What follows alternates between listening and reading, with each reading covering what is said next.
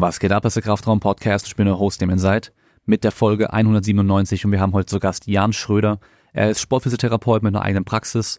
Er ist dazu auch noch Dozent bei der SPT Education und er hat zum Beispiel mit der Patricia Rieger, die ja auch vor kurzem erst im Podcast zu Gast war, die Reha ihres Patellaspitzensyndroms gemacht.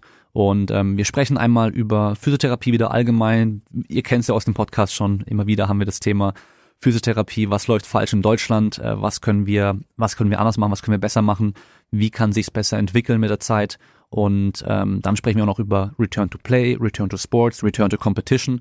Also was man nach einer Reha im Endeffekt noch machen muss, nach einer Verletzung zum Beispiel oder nach einem Patellaspitzensyndrom, um eben wieder wirklich fit zu sein für seine Sportart, für die Wettkämpfe, weil es ja doch einen Unterschied macht, ob ich jetzt einfach nur nach einer Operation, nach einer Verletzung oder sonst irgendeinem Problem eine Reha mache, um wieder alltagstauglich zu sein oder eben wieder Höchstleistung bringen möchte.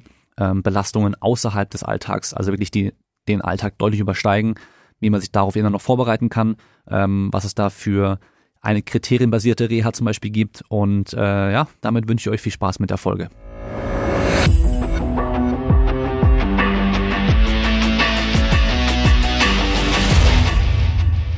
Gut, wir können eigentlich auch direkt schon damit anfangen, okay. weil, also weißt du so, ich meine, ich glaube halt, dass voll Physiotherapeuten vor allem direkt nach der Ausbildung erstmal dastehen und denken so, ja gut, ich weiß jetzt irgendwie, ich kenne jetzt die ganzen Krankheitsbilder, ich kenne jetzt den Körper sehr gut, aber jetzt, vor allem wenn es dann um Training gehen soll, ich habe halt einfach keine Ahnung. Und dann suchen die halt erstmal, okay, wie, was mache ich jetzt wirklich in der Praxis, wenn es um Training geht?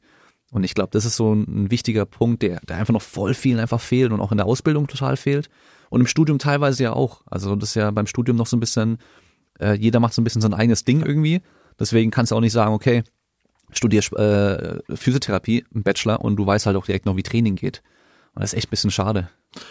Absolut absolut. Also es ist halt einfach äh, komplett divers. Du hast so ein Curriculum, ähm, da steht zumindest drin bei Techniken der Krankengymnastik und bei manueller Therapie, wie viele Unterrichtseinheiten das ähm, laufen muss. Also die, die alten Standards, die klassischen Standards, die sind in diesem Curriculum noch abgedeckt.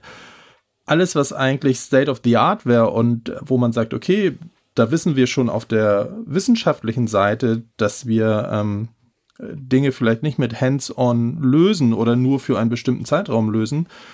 Hier würde Training ins Spiel kommen, hier würde Kommunikations ins Spiel kommen. Die finden nicht statt. So, also ne, entweder hast du als Schüler Glück und der Schulleiter hat eine Connection zu einem Typen, der Bock auf Training hat, der dann drückt der vielleicht 80, 120 UEs rein. Oder der Schulleiter kennt halt keinen dann ähm, kannst du das halt auch mit, mit 20 Unterrichtseinheiten, a 45 Minuten abarbeiten und du wirst trotzdem zum Examen zugelassen. Und ähm, da sprichst du einen, einen ganz wunden Punkt in der Physiotherapie an, dass der Ausbildungsstandard, würde ich mittlerweile sagen, 20 Jahre hinter dem ist, ähm, was wir schon wissen. So, ne? Und dass, dass das den Schulen nicht gelingt, diesen Transfer zu leisten, ist ähm, ein ganz großes Armutszeugnis. Ja, ich meine, wenn ich so an den Schulsport zurückdenke, da ist es ja auch so vom Prinzip her ähnlich. Das heißt, die haben da irgendwo einen Plan, die wissen, okay, was sie halt irgendwie wann wie machen müssen. Aber am Schluss entscheidet der Lehrer dann auch selber, was er halt macht und wie viel er davon macht. Also der Lehrer, der halt selber überhaupt nicht touren kann, der wird auch wenig Touren machen. Der weiß halt, okay, wir müssen halt touren, wir müssen dann eine Prüfung machen. Dann machen wir halt ein paar Stunden und danach gehen wir wieder kicken oder spielen halt Beachvolleyball oder keine Ahnung was so. Und äh, so habe ich mal das Gefühl, ist halt hier genau das Gleiche. Das heißt, ähm, da wird zwar schon vorgegeben, ja, ihr sollt den das und das irgendwie beibringen, aber wenn dann halt irgendwie der, der Lehrer für das Fach dann voll auf irgendwelche Hands-on-Techniken steht, mit irgendwelchen Triggerpunkten rausmassieren, dann machen die halt die ganze Zeit nur das. Und das größte Problem ist ja dann, es gibt dann zwei Probleme, besser gesagt. Einmal sind dann die, die sich halt selber nicht informieren, die Schüler, die das halt einfach lernen und das halt annehmen und äh, die, man geht ja davon auch aus, okay, ich lerne es jetzt hier, das stimmt ja so auch schon. Also das, das muss ja auch richtig sein. Und andererseits hast du aber halt die, also das sind ja auch die, von denen man dann öfter mal irgendwelche Fragen bekommt oder die dann auch mal irgendwelche Sachen erzählen, äh, auch so hier jetzt über Instagram und sowas, die dann halt sich selber voll informieren, dann schon Leuten wie dir und Stefan und, und anderen Sachen halt einfach auch folgen und dann und dann fangen die halt an so, hey, manchmal frage ich halt dann auch im Unterricht nach und dann wird es so voll der Konflikt. Und es funktioniert halt auch nicht. Also du kannst ja nicht deinem Lehrer die ganze Zeit sagen, ja, aber ähm, hier irgendwie die neueste Forschung zeigt ja, das bringt vielleicht gar nichts. Vor allem meistens ist es auch so, dass man da halt viel krasser ins Kontra geht, als es auch nochmal nötig sein, äh, also nötig ist im Endeffekt. Das ist ein spannender Punkt. Also das ist vor allen Dingen deswegen ein spannender Punkt, weil es sich mit der Definition des Lehrers oder des Dozenten auseinandersetzt. Ne? Also wie sehe ich mich selber als, ähm, als Dozent? Und früher war das bestimmt so, das war sehr eminenzbasiert. Der Typ steht da vorne und der Typ sagt, ähm, hier, fühl mal hier nach, ne, der, der, also mein Lieblingsbeispiel ist immer das Os naviculare, das ist so ein Fußwurzelknochen. Und in drei Jahren als Schüler habe ich nie gefühlt, ob der jetzt in Außenrotation Dysfunktion steht oder nicht. Ne? Das war immer so der heilige Gral. Und dann wurde dir gesagt, ja, hey, du bist einfach noch zu unerfahren, du kannst es nicht. Und du hast es nicht groß wieder fragt, weil da vorne stand einfach der Typ, der ist seit 25 Jahren MT-Dozent. Jetzt hat sich so ein bisschen was getan in der Verfügbarkeit.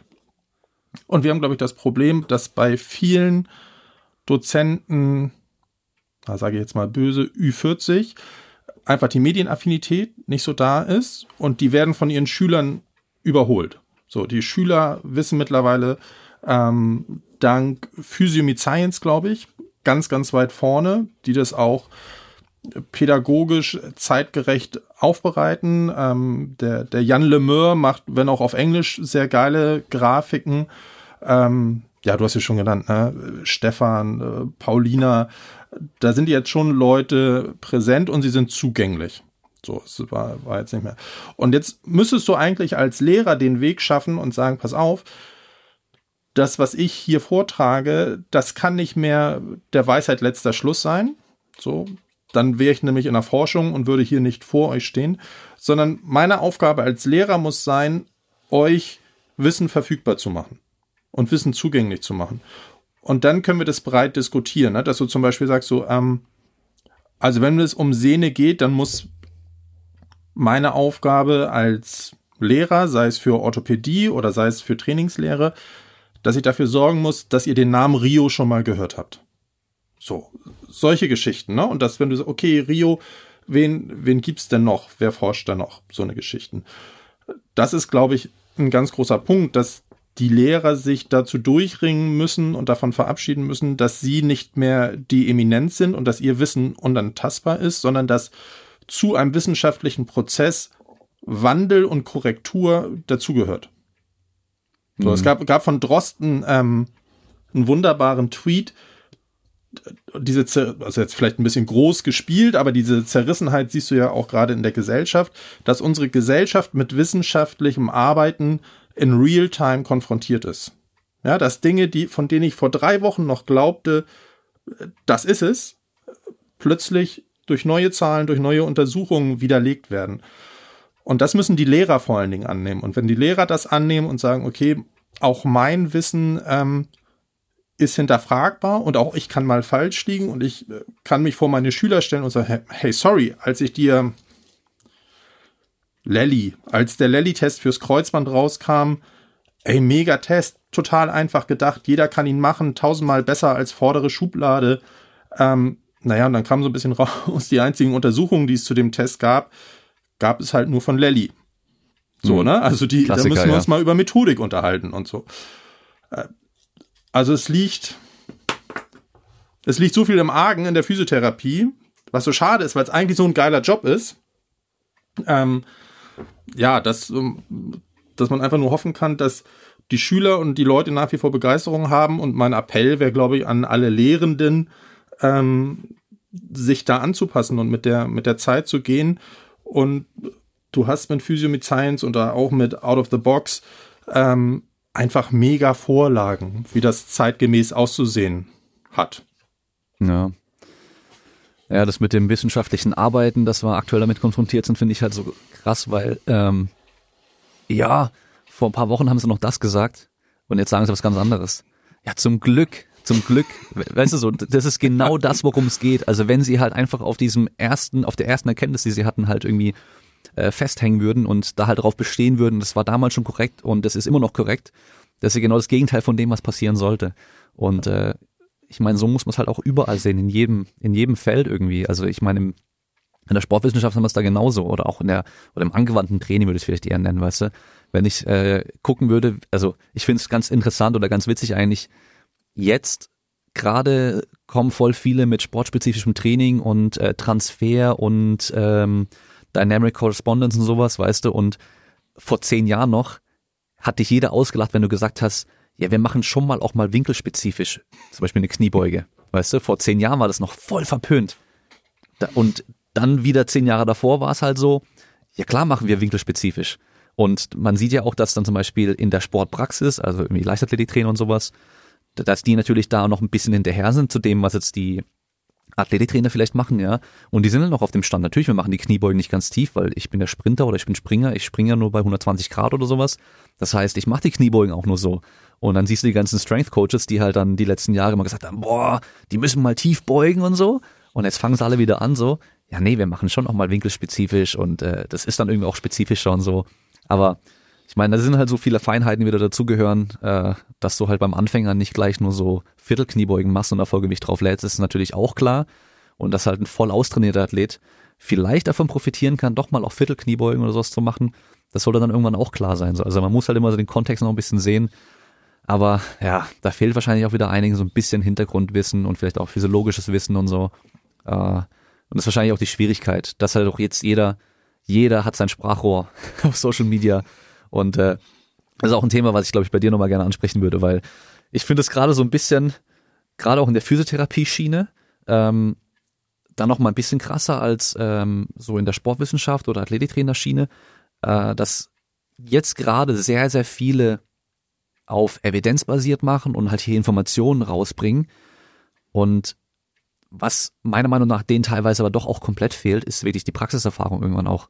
Ja, das heißt, du hast da halt irgendwie gerade frisch ausgebildete Anfang 20 Physiotherapeuten, die jetzt auf Instagram hier groß Aufklärung machen, irgendwelche E-Books verkaufen und keine Ahnung was machen, die aber glaube ich selber halt noch nicht mal ein Jahr irgendwie in der Praxis gearbeitet haben. Und das ist da wieder auch das Problem, weil wir haben ja einmal die wissenschaftliche Komponente und wir haben halt die reine Praxis.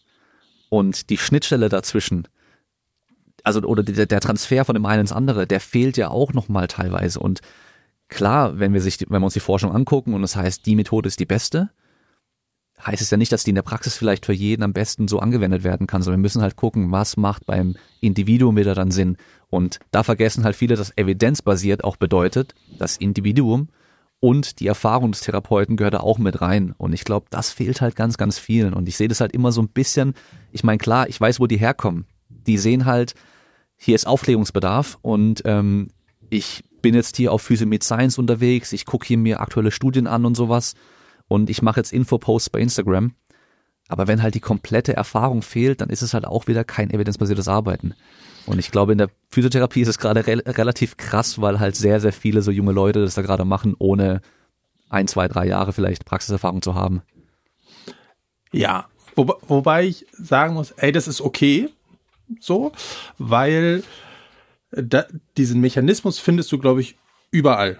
So, und wenn du dir, wenn du dir Sportler anguckst, ähm, das kann ich auch so aus, aus meiner eigenen Erfahrung sagen, als ich mit der, mit der A-Jugend, heute würde man U19 sagen, fertig war und habe mein erstes Herrenjahr gespielt, ey, bin ich mit den dicksten Eiern der Welt durch die Tür gegangen und sag, ey, na, so was wollt ihr von mir?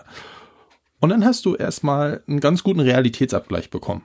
Dass Herrenfußball nochmal ein anderer Schnack ist und dass da ein Typ, der damals mit 30 damals mit 19 hätte ich 30 als steinalt betitelt.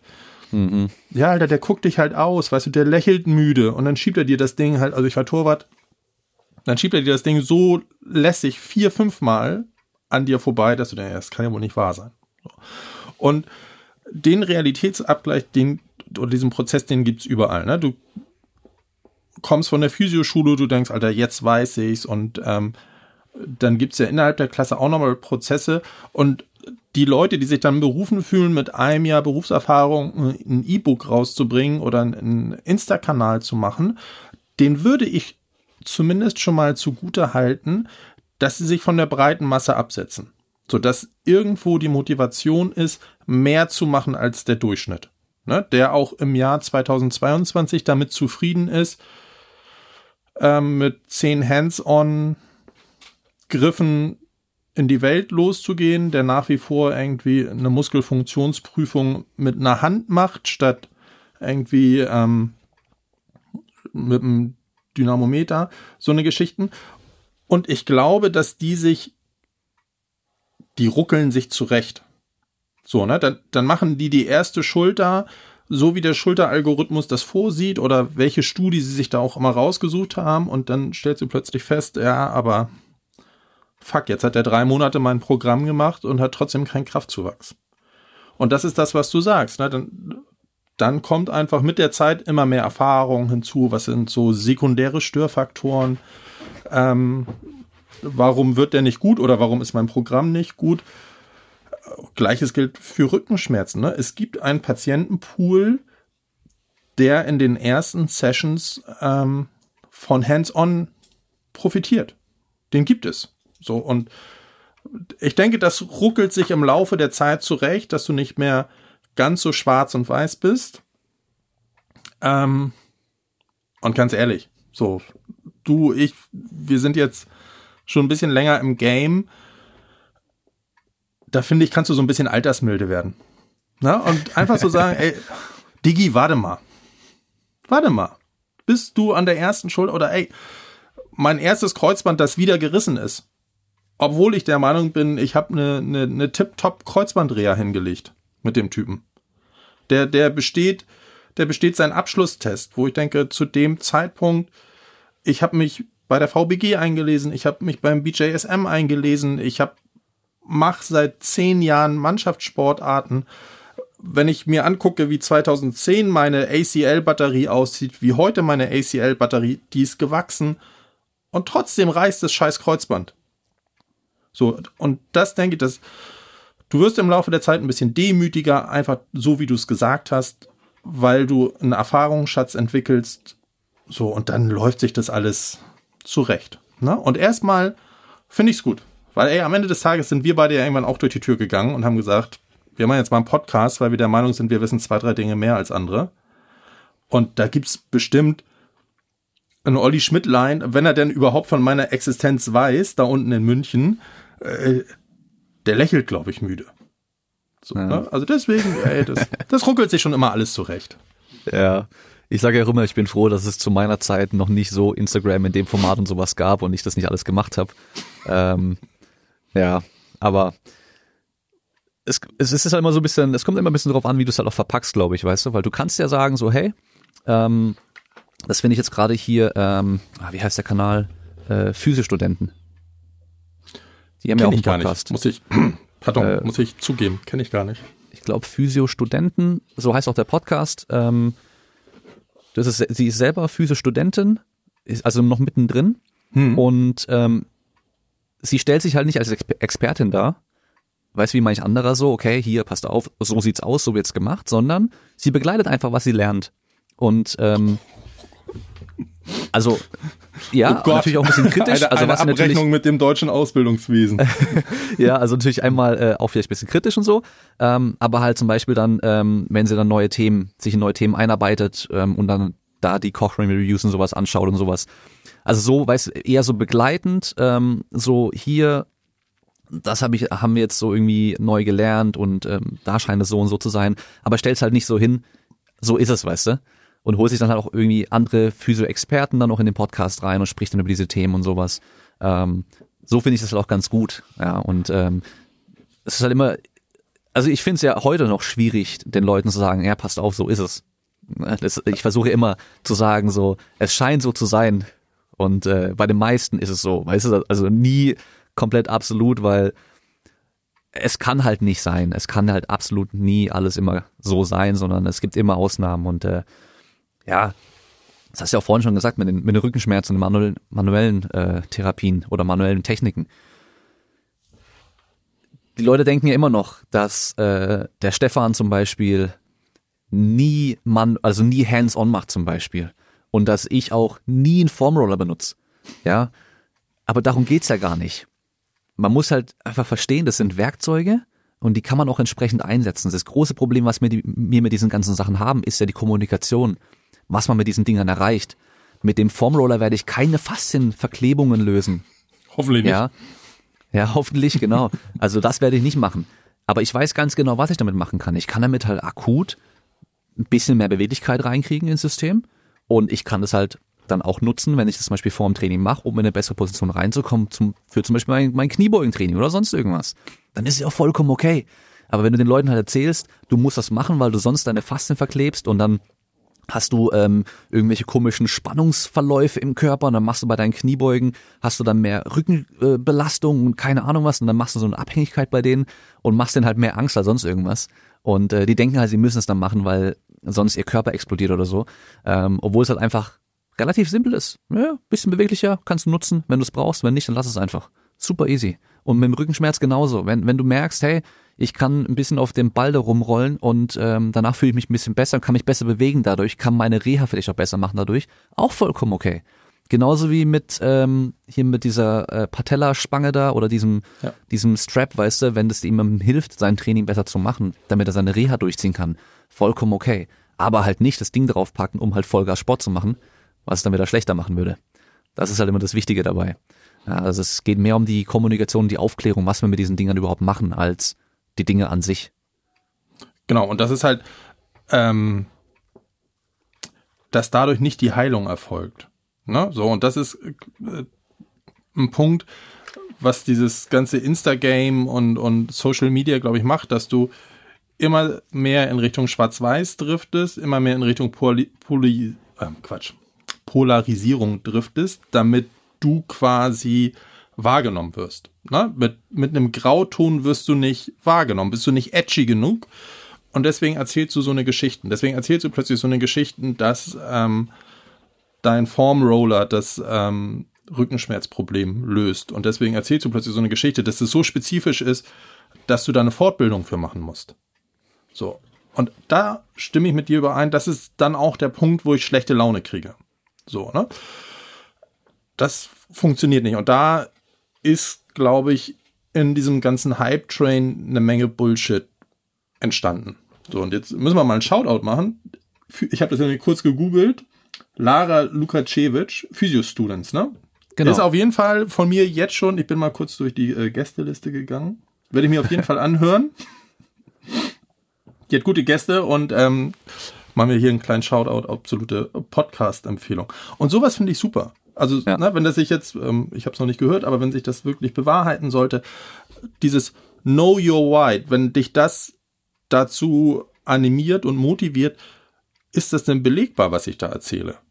Ist gibt es da ein Backup für? So, und gibt Leute, die Zeit haben, das zu erforschen, ähm, haben die dazu mal was geschrieben.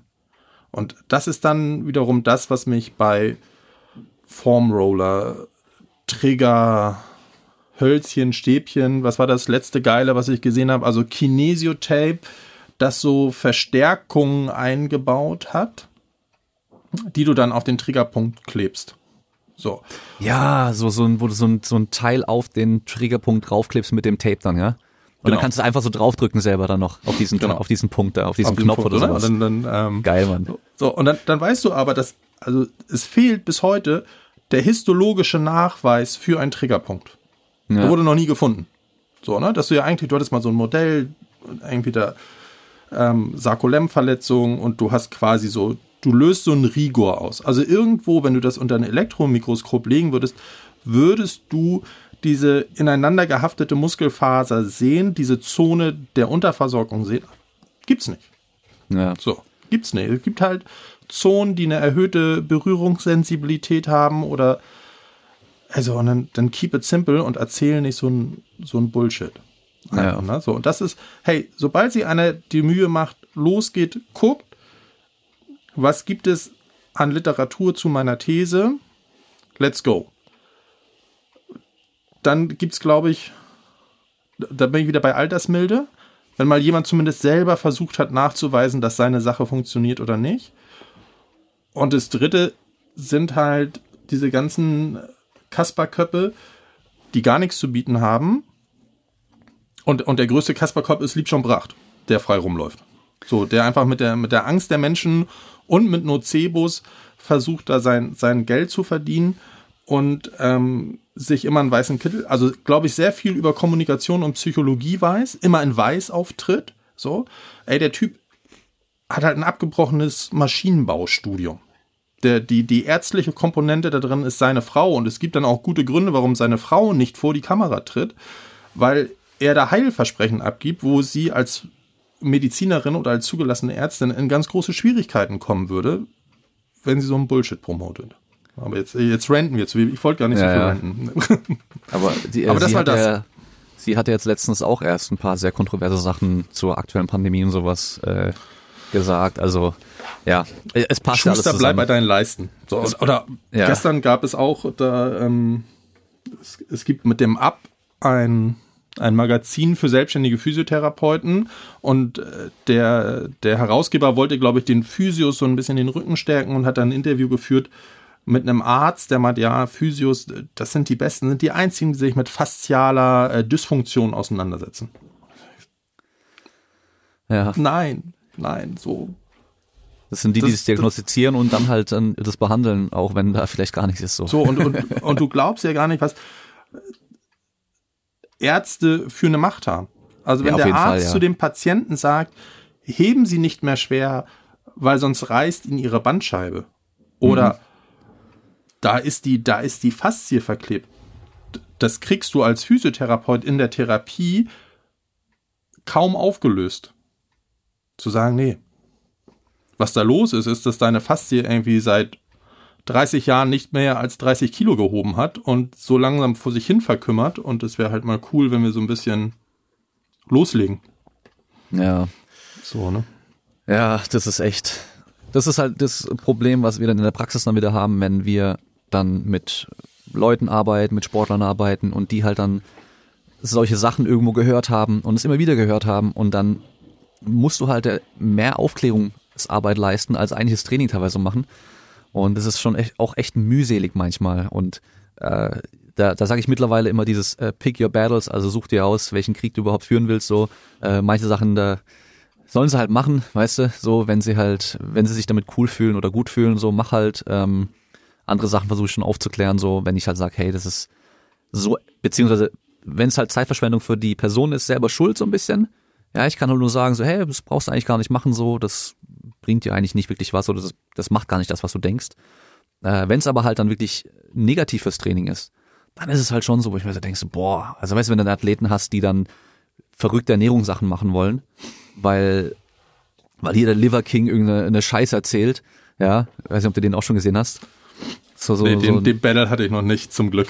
Ja, es ist so, so ein vollgestopfter Ami, der ähm, nennt sich Liver King und äh, redet von irgendwelchen Neandertaler, irgendwas Sachen so und äh, isst halt nur, isst halt rohes Fleisch und keine Ahnung was und äh, dass er halt voll auf Stoff ist, interessiert irgendwie keinen und die denken halt durch sein, durch seine Primal Ancestral Trainings und Lebensweisheiten sieht er so aus und so.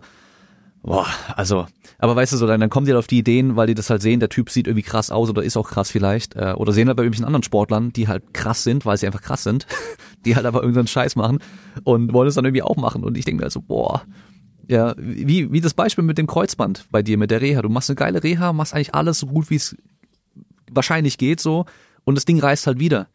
Und es ist halt manchmal einfach so. Und genauso wie halt ein Athlet, der halt einfach einen Scheiß zusammen trainiert, ist halt vielleicht trotzdem der geilste und der krasseste, weil er halt einfach, er ist halt einfach ein krasser Athlet so und der kann halt trainieren, was er will. Der wird halt einfach krass sein und andere können das beste Training aller Zeiten machen, akribisch alles tracken und wirklich sehr fleißig sein, langfristig und die werden niemals das Niveau erreichen. Aber dann ist es halt so. Aber ja, das liegt dann nicht daran, dass das Training dann schlecht war, sondern die haben halt schon das Beste rausgeholt, was halt geht. Und äh, wer weiß, vielleicht hätte der andere bei dir halt irgendwie noch dreimal sich das Kreuzband gerissen, wenn er die Reha ja. nicht gescheit gemacht hätte. Das weiß man ja auch nicht. Deswegen, manchmal ist es einfach so und dann gibt's halt andere Gründe dafür und äh, die können wir dann auch nicht mehr beeinflussen. Und das ist halt das große Problem wieder dann. Ich glaube, der dieses Pick Your Battles, das hast du schon, hast du gut beschrieben. Ähm, das andere ist, glaube ich, das ist dann auch der Vorteil, wenn du schon so eine Zeit lang dabei bist und etwas konsequent verfolgst, dann stehst du ja auch für was so, ne? Und wir haben jetzt äh, den, den glücklichen Fall, dass die Leute mehr und mehr wissen, warum sie zu uns kommen und ähm, wir mittlerweile bei den Ärzten so ein Standing haben und die Ärzte für uns sehr gut vorselektieren. So, also die Leute wissen, es wird wahrscheinlich was mit Training bei Schröder passieren. Und dann merkst du plötzlich auch so, dass diese zeitraubenden Diskussionen immer weniger werden. Ne? Und ähm, deswegen, ja, in so einen Rant verfällt man immer leicht. Und wenn du dich dann mal so ein bisschen zurücknimmst und guckst, okay, und ähm, wie weit beeinflussen sie jetzt mein, mein Leben? Na, ja. Muss sagen, in der täglichen Arbeit mittlerweile so gut wie gar nicht, aber das ist halt auch was, was wir uns über die letzten sechs, sieben Jahre aufgebaut haben. So. Ähm, andere Stellen stürme ich mehr. So Ausbildungswesen, warum kommt das nicht aus dem Quark? Ähm, dass ich da irgendwie so natürlich als Arbeitgeber auch ein bisschen die Sorge habe, wo kriege ich denn so meine Leute her? Ähm, du auch das Problem hast, dass die, die Vergütungen so aussehen, dass ähm, wenn du dich nicht eigentlich selbstständig machst,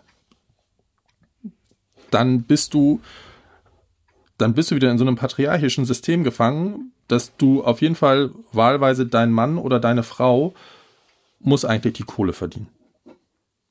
So. Das sind aktuell Sachen, über die ärgere ich mich mehr, ähm, weil ich, wenn ich ganz ehrlich bin, klar, ne, jeder rentet mal gerne und klar höre ich dem Stefan auch gerne mal zu, aber wenn ich ganz ehrlich bin, in meiner täglichen Arbeit habe ich zum Glück einer von 50, der mal eine geile Idee hatte, weil er irgendwas im Internet gesehen hat. So, ne? Das schubbert sich zum Glück zurecht. Hm. Liegt ja vielleicht auch so ein bisschen schon einfach an dem Auftreten. Also wenn ich äh, deinen Instagram-Kanal anschaue und auch deine Stories immer wieder sehe, was du mit den Athleten und so auch machst, dann sieht man ja schon relativ gut, wie das bei dir aussieht, so, ja, und dass Leute halt Gewicht in die Hand nehmen müssen, dass die Leute sich selber bewegen müssen, dass die Leute selber machen müssen. Also man sieht halt nicht, dass du äh, jedes Mal irgendwie Leute auf der Bank hast und denen dann irgendwie die Fasten durchziehst und dann hier irgendwie den Nacken knackst und keine Ahnung was. Ähm, weil die Leute suchen ja in der Regel schon direkt, die wissen ja schon, was sie wollen oftmals, obwohl sie nicht wissen, was sie brauchen. Aber sie wissen, was sie wollen. Und dann gucken die wahrscheinlich auch schon und sehen halt, ja, hier, wenn ich zum Jahren gehe, dann äh, muss ich selber was machen. Da habe ich eh keinen Bock drauf. Und dann gehen sie halt äh, hier zum äh, Shiro King, äh, der zwei Millionen Views auf YouTube hat, weißt du, weil er halt irgendwie ähm, leicht bekleidete Frauen halt immer nur knackst und ein Mikrofon da ganz nah rangeht und Leute das halt geil finden. Aber sehen das halt und denken dann schrei, ich finde es immer so geil, wenn ich solche Instagram Reels und Zeugs dann sehe, die ganzen Kommentare drunter, weißt du. Die Hälfte sind halt irgendwelche Sims, die halt dann äh, wegen den Frauen dann irgendwie was schreiben und die anderen, boah, das brauche ich auch unbedingt wieder von meinem Rücken und das ist bestimmt voll gut und keine Ahnung was, wo ich mir so denke, so, boah, weißt du, so Hauptsache knackst laut und äh, ja. da, da, muss es ja geil sein, weißt du, aber ja, ich glaube, die Leute suchen halt einfach schon, was sie wollen und äh, wahrscheinlich, also so geht's mir ja auch, ähm, Anfragen, die ich bekomme für Training, äh, da, ich krieg da halt nichts mehr von Leuten, die die hier Larifari trainieren wollen, sondern das sind Leute, die halt ambitioniert trainieren wollen und äh, wissen, was sie wollen und was sie brauchen und halt eine entsprechende Betreuung haben wollen. Und ähm, das wird wird bei dir wahrscheinlich dann halt auch ähnlich sein, weißt du, dass die Leute halt einfach, die wissen, okay, ich muss wieder fit werden, ich muss eine gescheite Reha machen und halt nicht nur, ja, ich gehe halt da irgendwie jetzt sechsmal zum Physio und leg mich da auf die Bank und die machen hier so Lymphdrainage und sowas, ähm, ja, und dann, dann ist mein Knie wieder gut oder so. Ja, das ist halt so, boah, und dann gehen sie nach dreimal nicht mehr hin. Das ist das Allerbeste. Immer so mit dieser Reha-Geschichte, wenn die Leute nicht durchziehen.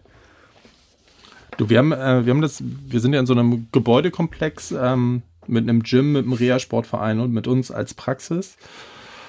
Und als wir da eingezogen sind, war natürlich so die Idee, okay, und wir legen auch ganz viele Flyer unten in den Reha-Sport und ähm, dann kommen die hoch. Und dann war es so, dass die Leute, die da hochgekommen sind und wir dann gesagt haben, ja, okay, los, wir gehen jetzt an Seil zu. Ah, nee, Sport habe ich gerade schon gemacht. Oh ja.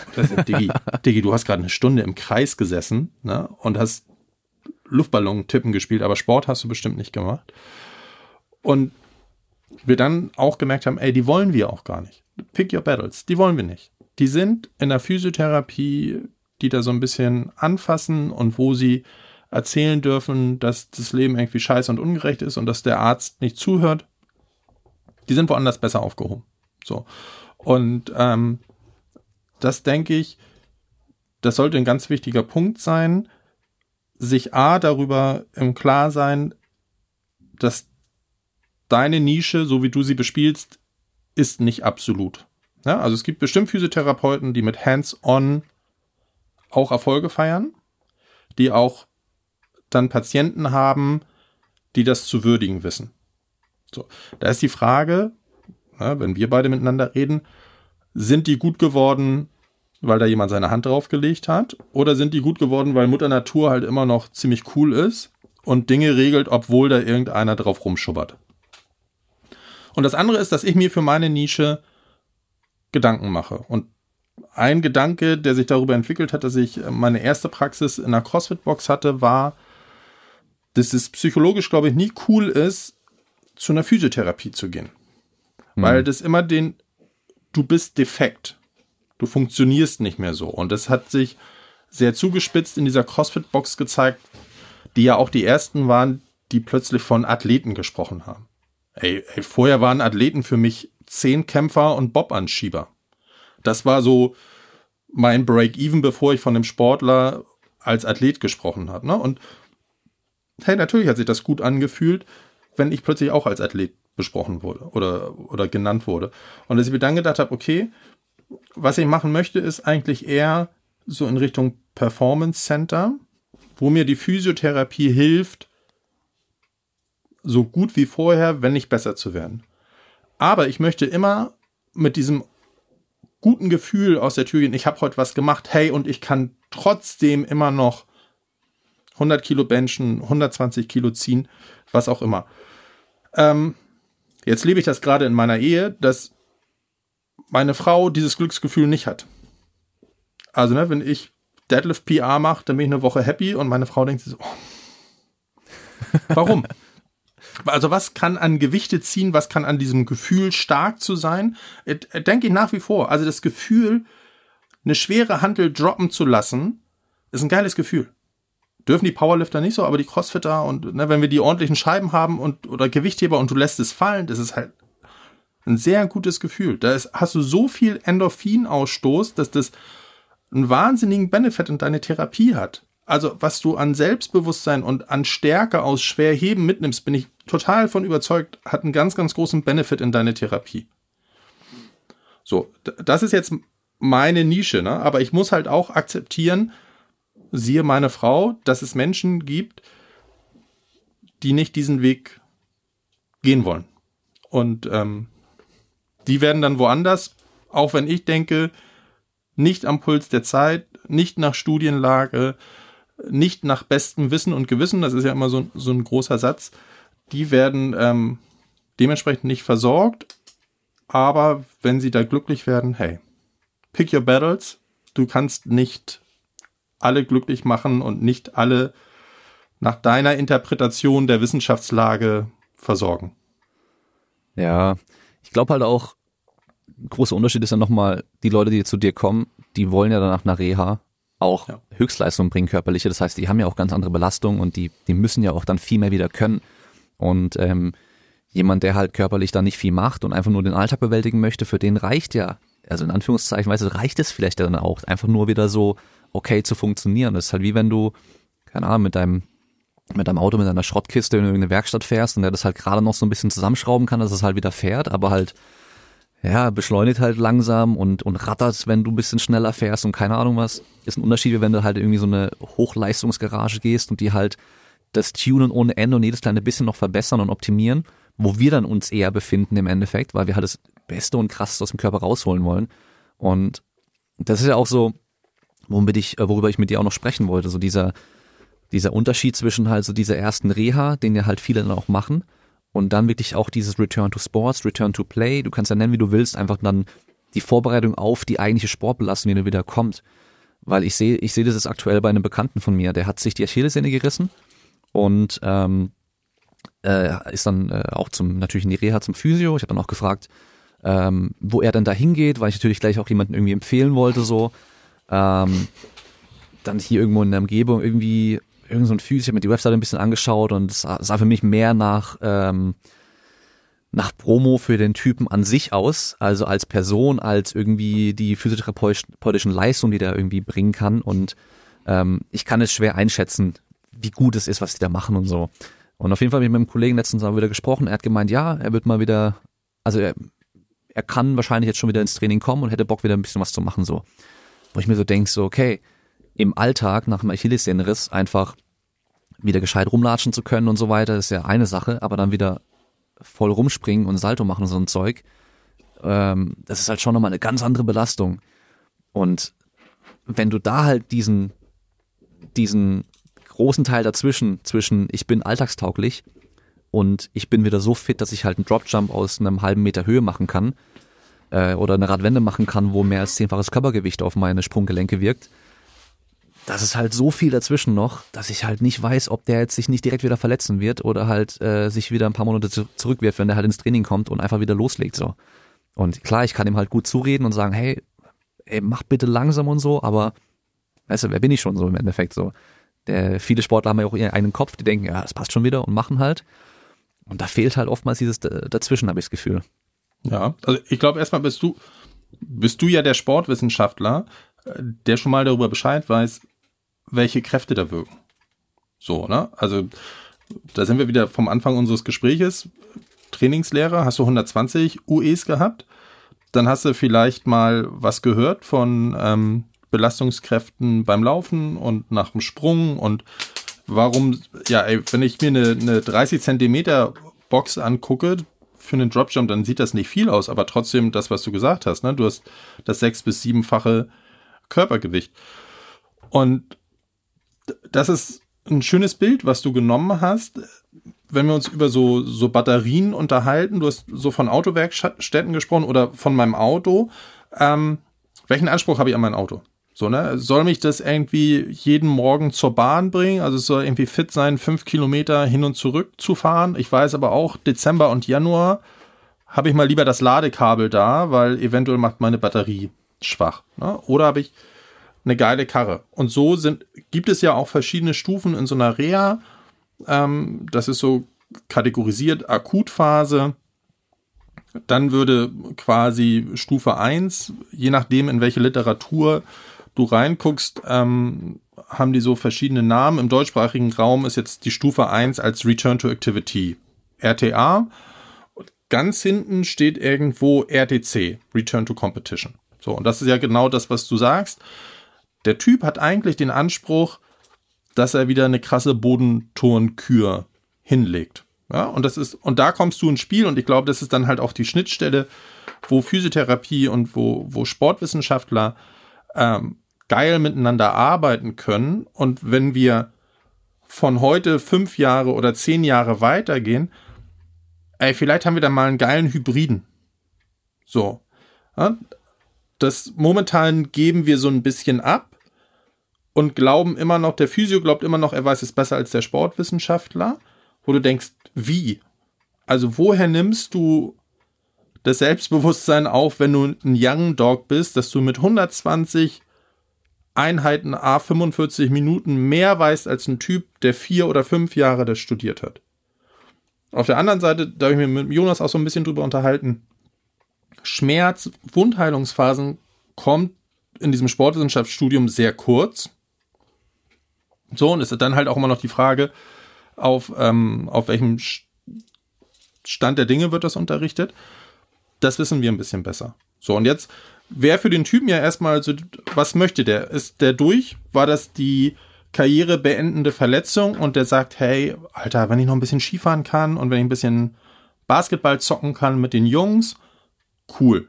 Na, dann würde man sagen, okay, zweite Stufe in dieser Treppe ist ähm, Return to Sport im Allgemeinen. Also ich kann mich sportlich bewegen. Ja, dann, dann muss ich die Kriterien aber auch nur bis zwei, bis Stufe zwei festmachen. Und dann würde drei kommen, das ist quasi die Wiedereinführung in der Zielsportart. Und dann würde vier kommen, ähm, die Manifestierung der Wettkampfhärte oder Wettkampffähigkeit. Ne? So, und ähm, jetzt kommen wir doch wieder dazu, das nennt man einfach kriterienbasierte Physiotherapie. So, und wenn wir in den Sport gucken, dann weißt du, dass der Abschluss für dieses RTA müsste jetzt sein, ist er in der Lage zu laufen. So, langsames Laufen kann ich super auf dem Laufband einstellen, 8 kmh, kannst du 15 Minuten bei 8 kmh laufen, ohne dass dir die Sehne um die Ohren fliegt. So, dann hätte ich mal ein Kriterium und ich hätte ein messbares Kriterium, ob ich mit dem weitergehen kann oder nicht. Wenn dem jetzt, was kriegst du mit einer Achillessehne? 18 Einheiten. Wenn dem 18 Einheiten lang der Triggerstab als Querdehnung in die Achillessehne gedrückt wurde, dann hat er durch das tägliche Training, weil er von der U-Bahn zur Therapie geht, genau das, was du gesagt hast, durch das Training U-Bahn Physiopraxis, nicht dadurch, weil der das Holzstöckchen da reingedrückt hat, eine Belastbarkeit erreicht, das Gehen funktioniert.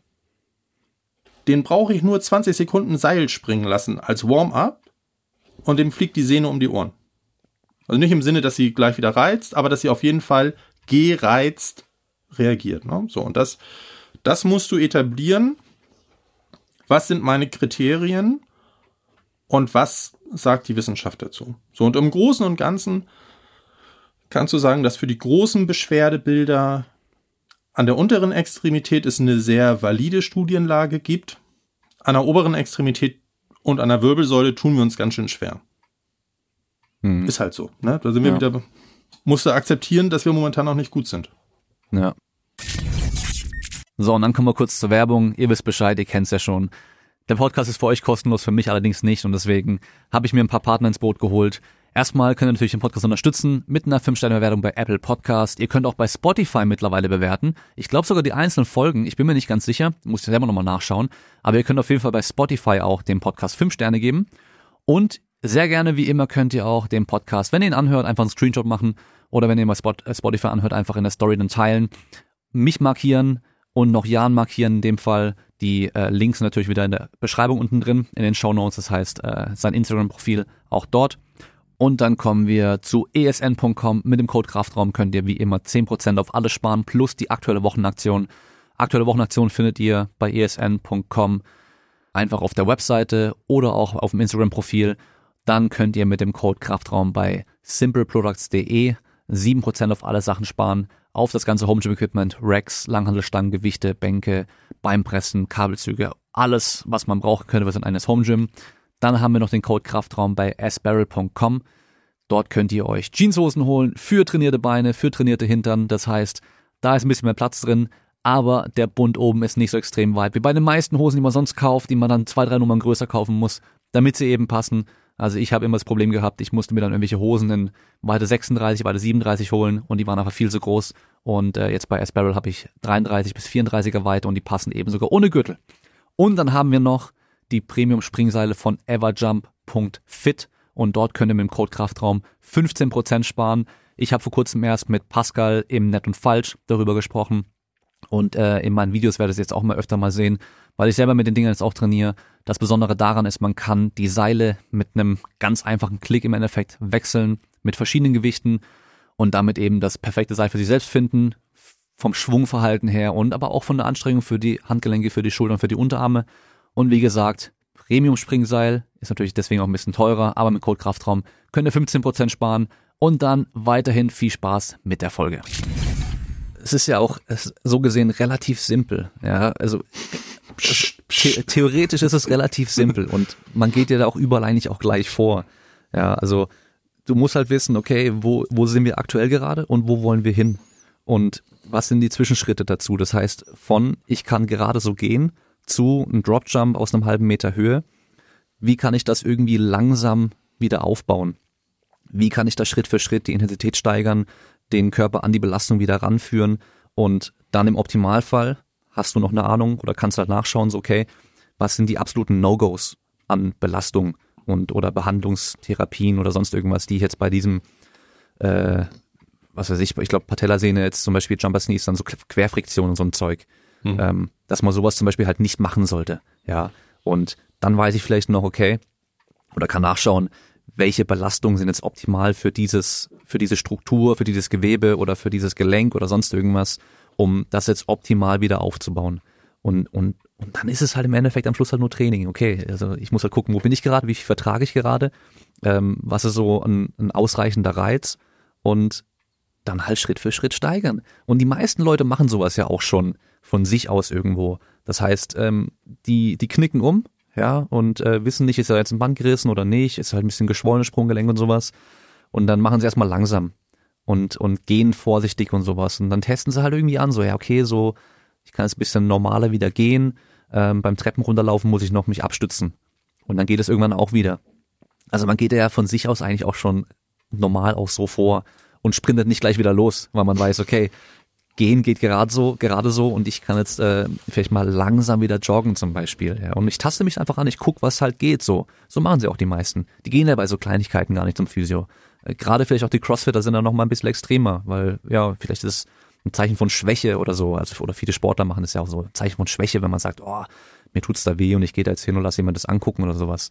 Äh, ich mache einfach weiter oder ich ich mache da kurz ein bisschen langsamer und dann geht es wieder. Ähm, hatte ich selber mit einem Athleten ähm, im letzten Jahr, der hat hat's halt nicht gesagt irgendwie so, dass er halt ah, hier und da mal so ein Ziehen hat und ja, einfach weiter, weißt du, es wird schon und so und ähm, das wurde immer schlimmer natürlich dann, ja, weil klar, wenn ich es nicht weiß, Belastung voll drauf natürlich, also immer weiter so, wir wollen ja Leistung bringen und äh, da sind wir jetzt an so einem Punkt, wo wir sagen, okay, Kommunikation ist wichtig, sobald du merkst, ah, irgendwie, hier fängt's an, da fühlt sich was blöd an oder komisch an oder hier kriege ich einen Schmerz oder sowas. Einfach gleich sagen so. Dann kann man auch überlegen, so woran könnte das liegen? Ähm, haben wir vielleicht ein bisschen viel gemacht in der Richtung gerade? Können wir da einfach einen Schritt zurückgehen und merken, okay, dann geht's gleich wieder okay weiter oder so. Ähm, anstatt einfach so mit dem Kopf durch die Wand, das funktioniert halt selten, ja. Äh, also, das ist das, ne, wo ich gesagt habe, ey, da müssten wir als Physiotherapeuten mal ein bisschen von, von den Sportwissenschaftlern lernen. So, und das ist in der, in der Reha ja fast noch verantwortungsvoller, als wenn du mit einem gesunden ähm, Athleten trainierst. Wie funktioniert Load Management? Und ähm, was sind Adaptationsfenster? So, und äh, was könnten Punkte sein? Ähm, so, API gucken dich, glaube ich, eine Menge Physios groß an. So. Ich habe jetzt noch ein Beispiel, wo du gerade mit Load Management und sowas kommst. Ich sehe das immer wieder bei Instagram. Ich folge da einem Freerunning-Athleten und ähm, Was ist Freerunning? Parkour, kennst du vielleicht okay, den Begriff, okay. ja. Hm? Ähm, der, der kann krasse Sachen. Der macht ultra heftige Sprünge und sowas natürlich. Also der springt von keine Ahnung wie viele Meter irgendwo runter, äh, rennt gegen eine Wand und drückt sich ab und macht alles mögliche Zeug auf den Armen und sowas natürlich auch. Also krasse Belastung. Und dann sehe ich manchmal, dass der auch im Fitnessstudio trainiert ähm, und sein Kumpel ist, glaube ich, irgendwie Physiotherapeut und macht selber so Bodybuilding-mäßig Training. Und der hat ihm natürlich gezeigt, was er trainieren soll. Und jetzt siehst du den am Seilzug, jetzt pass auf, jetzt siehst du den am Seilzug ähm, irgendwelche Schulterübungen machen mit einer Scheibe drauf so. Und siehst den Schulterdrücken machen im Stehen, so Military Press, mit einer, ich, also mit so einer fixierten Hantel, die wahrscheinlich 20, 25 Kilo wiegt.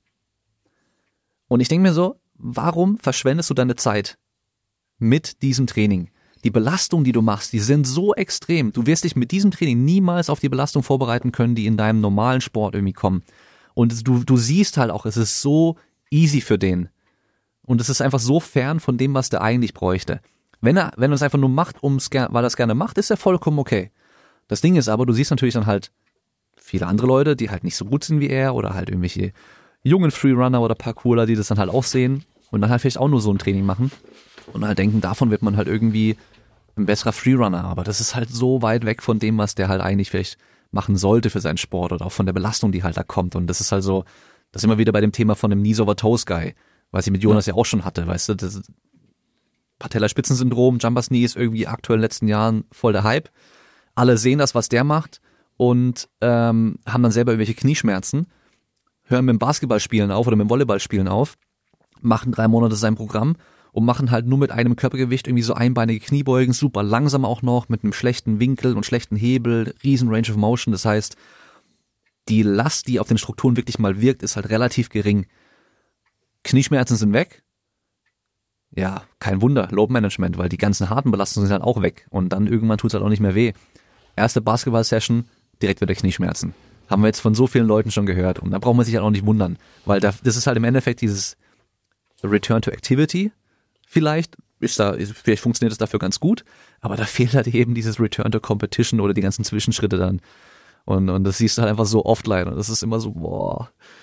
Ja, ich meine, die machen sie aus gutem Gewissen irgendwo. Die wollen den Leuten ja auch helfen. Deswegen kann man es denen irgendwie auch nicht übel nehmen. Aber dass halt die, diese ganzen Followerschaft, die halt dann immer so anhimmelt und es so hochlobt. Und ich sehe das halt mittlerweile auch im Internet einfach komplett bei anderen Sachen, weißt du so, da siehst du irgendwo, wird ein Video gepostet, weil jemand was krasses macht. Die Leute fangen an zu kommentieren drunter und sagen, boah, mein Knie würde, mit meinem Knie könnte ich sowas nicht machen. Dann äh, empfiehlt einer, ja, schau dir mal Knees a Toast Guy an. Voll geile Übung.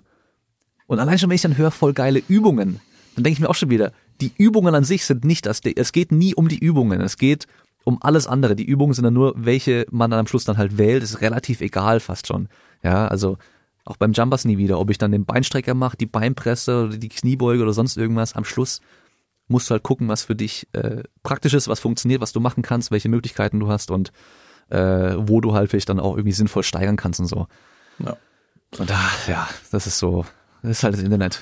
das soll man sagen. Genau, das ist das Internet und ähm, man darf sich, glaube ich, nicht verführen lassen, äh, da so eine große Frustration draus zu haben. Weil das ist ja deine Entscheidung, ähm, mit welchem Wissenslevel du dich zufrieden gibst. Ne? Also, ja. ey, bist, bist du der Typ, der, der die ganzen zehn Sekunden davon Instagram kennt? Ja, also die haben wir auch im Gym und die genau alle zehn geilsten Übungen kennen.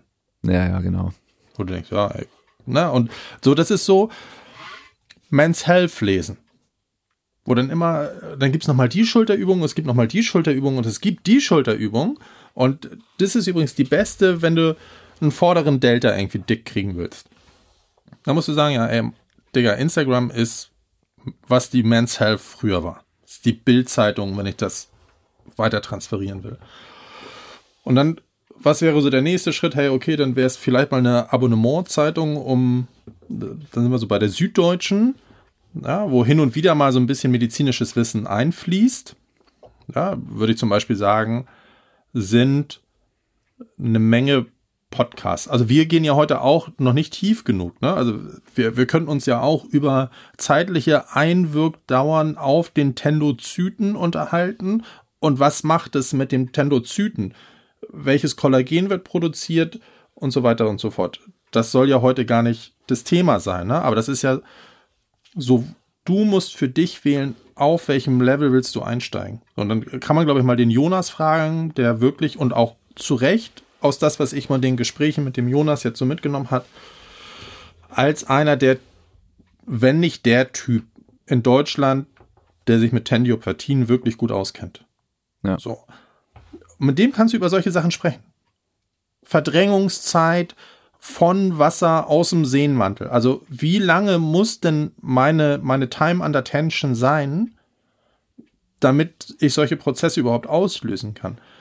Dann würde ich sagen, ey, dann bist du schon relativ weit oben in diesem ganzen Prozess. Und das ist das, ähm, ja klar, kannst du machen.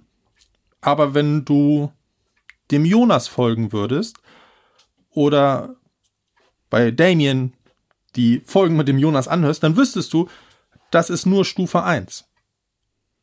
Wiederherstellung der Kraftausdauerfähigkeit. Bleiben wir bei diesem Beispiel Sehne. Das ist nur Stufe 1. Ey, jetzt kommen noch Punkte wie Fähigkeit der Energieaufnahme, Fähigkeit der Energieabgabe von Sehngewebe, dann kommt noch Torsionssteifigkeit der Sehne und dann kommt eigentlich erst der Level, wo ich sage, Plyometrie, jetzt koppel ich das mal, jetzt könnte der wieder Basketball spielen. So. Ja, gibt es, es gibt diese doofen Leute, wahrscheinlich haben sie zehnmal so viel mehr Follower wie ich. Aber ey. Whatever. Das ist, das können wir den Leuten nicht abnehmen, wenn sie Instagram quasi als finale Quelle benutzen. Sondern Instagram muss nur sein, warte, da will ich weiterlesen, da will ich weiterlesen, da will ich.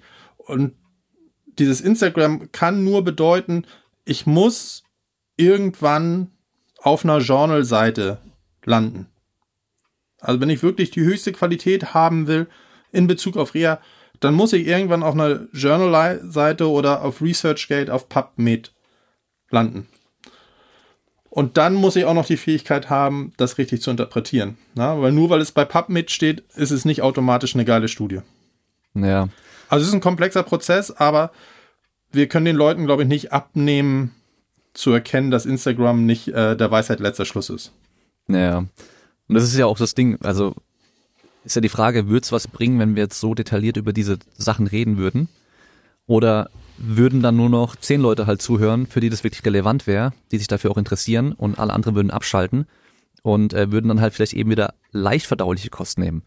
Und deswegen versuche ich ja auch immer einfach nur äh, irgendwie über Konzepte zu sprechen und ein bisschen allgemeiner zu bleiben, nie so krass ins Detail gehen und eher so, ähm, wie, wie kann ich denn überhaupt vielleicht jetzt merken, okay, da muss ich vielleicht ein bisschen vorsichtig sein, wenn ich mir die Sachen von dem zum Beispiel jetzt anschaue oder sowas oder die ähm, Infos konsumiere, weil das immer so pauschal ist oder sowas. Und ähm, dann halt auch eben einsehen, okay, ich bin halt kein Experte, aber ich guck, wer ist ein Experte und dann frage ich die Experten. Und äh, auch selbst als Experte, das ist ja das, das große Problem oftmals. Also dann eben ist der, der Athletiktrainer vielleicht äh, so äh, selbst überzeugt oder eitel oder will es nicht einsehen, dass er vielleicht von der wirklichen Reha, Wundheilungsphase und so weiter keine Ahnung hat. Ähm, sagt aber trotzdem zu seinem Athleten, ja, nee, wir, wir kriegen das schon hin oder sowas, anstatt den zu einem gescheiten Füße zu schicken und den das machen zu lassen, mit dem zu kommunizieren und dann ihn zu fragen, okay, was kann ich denn mit ihm jetzt weiter noch machen? Und ähm, ab wann können wir die Belastung zum Beispiel steigern und so weiter. Und andersrum halt genauso. Ja, also der gibt bestimmt viele Physiotherapeuten, die extrem gut sind in diesen aller, allerersten Phasen nach irgendwelchen Operationen und so weiter, die dann aber, sobald es ums Training geht, gar keine Ahnung mehr haben.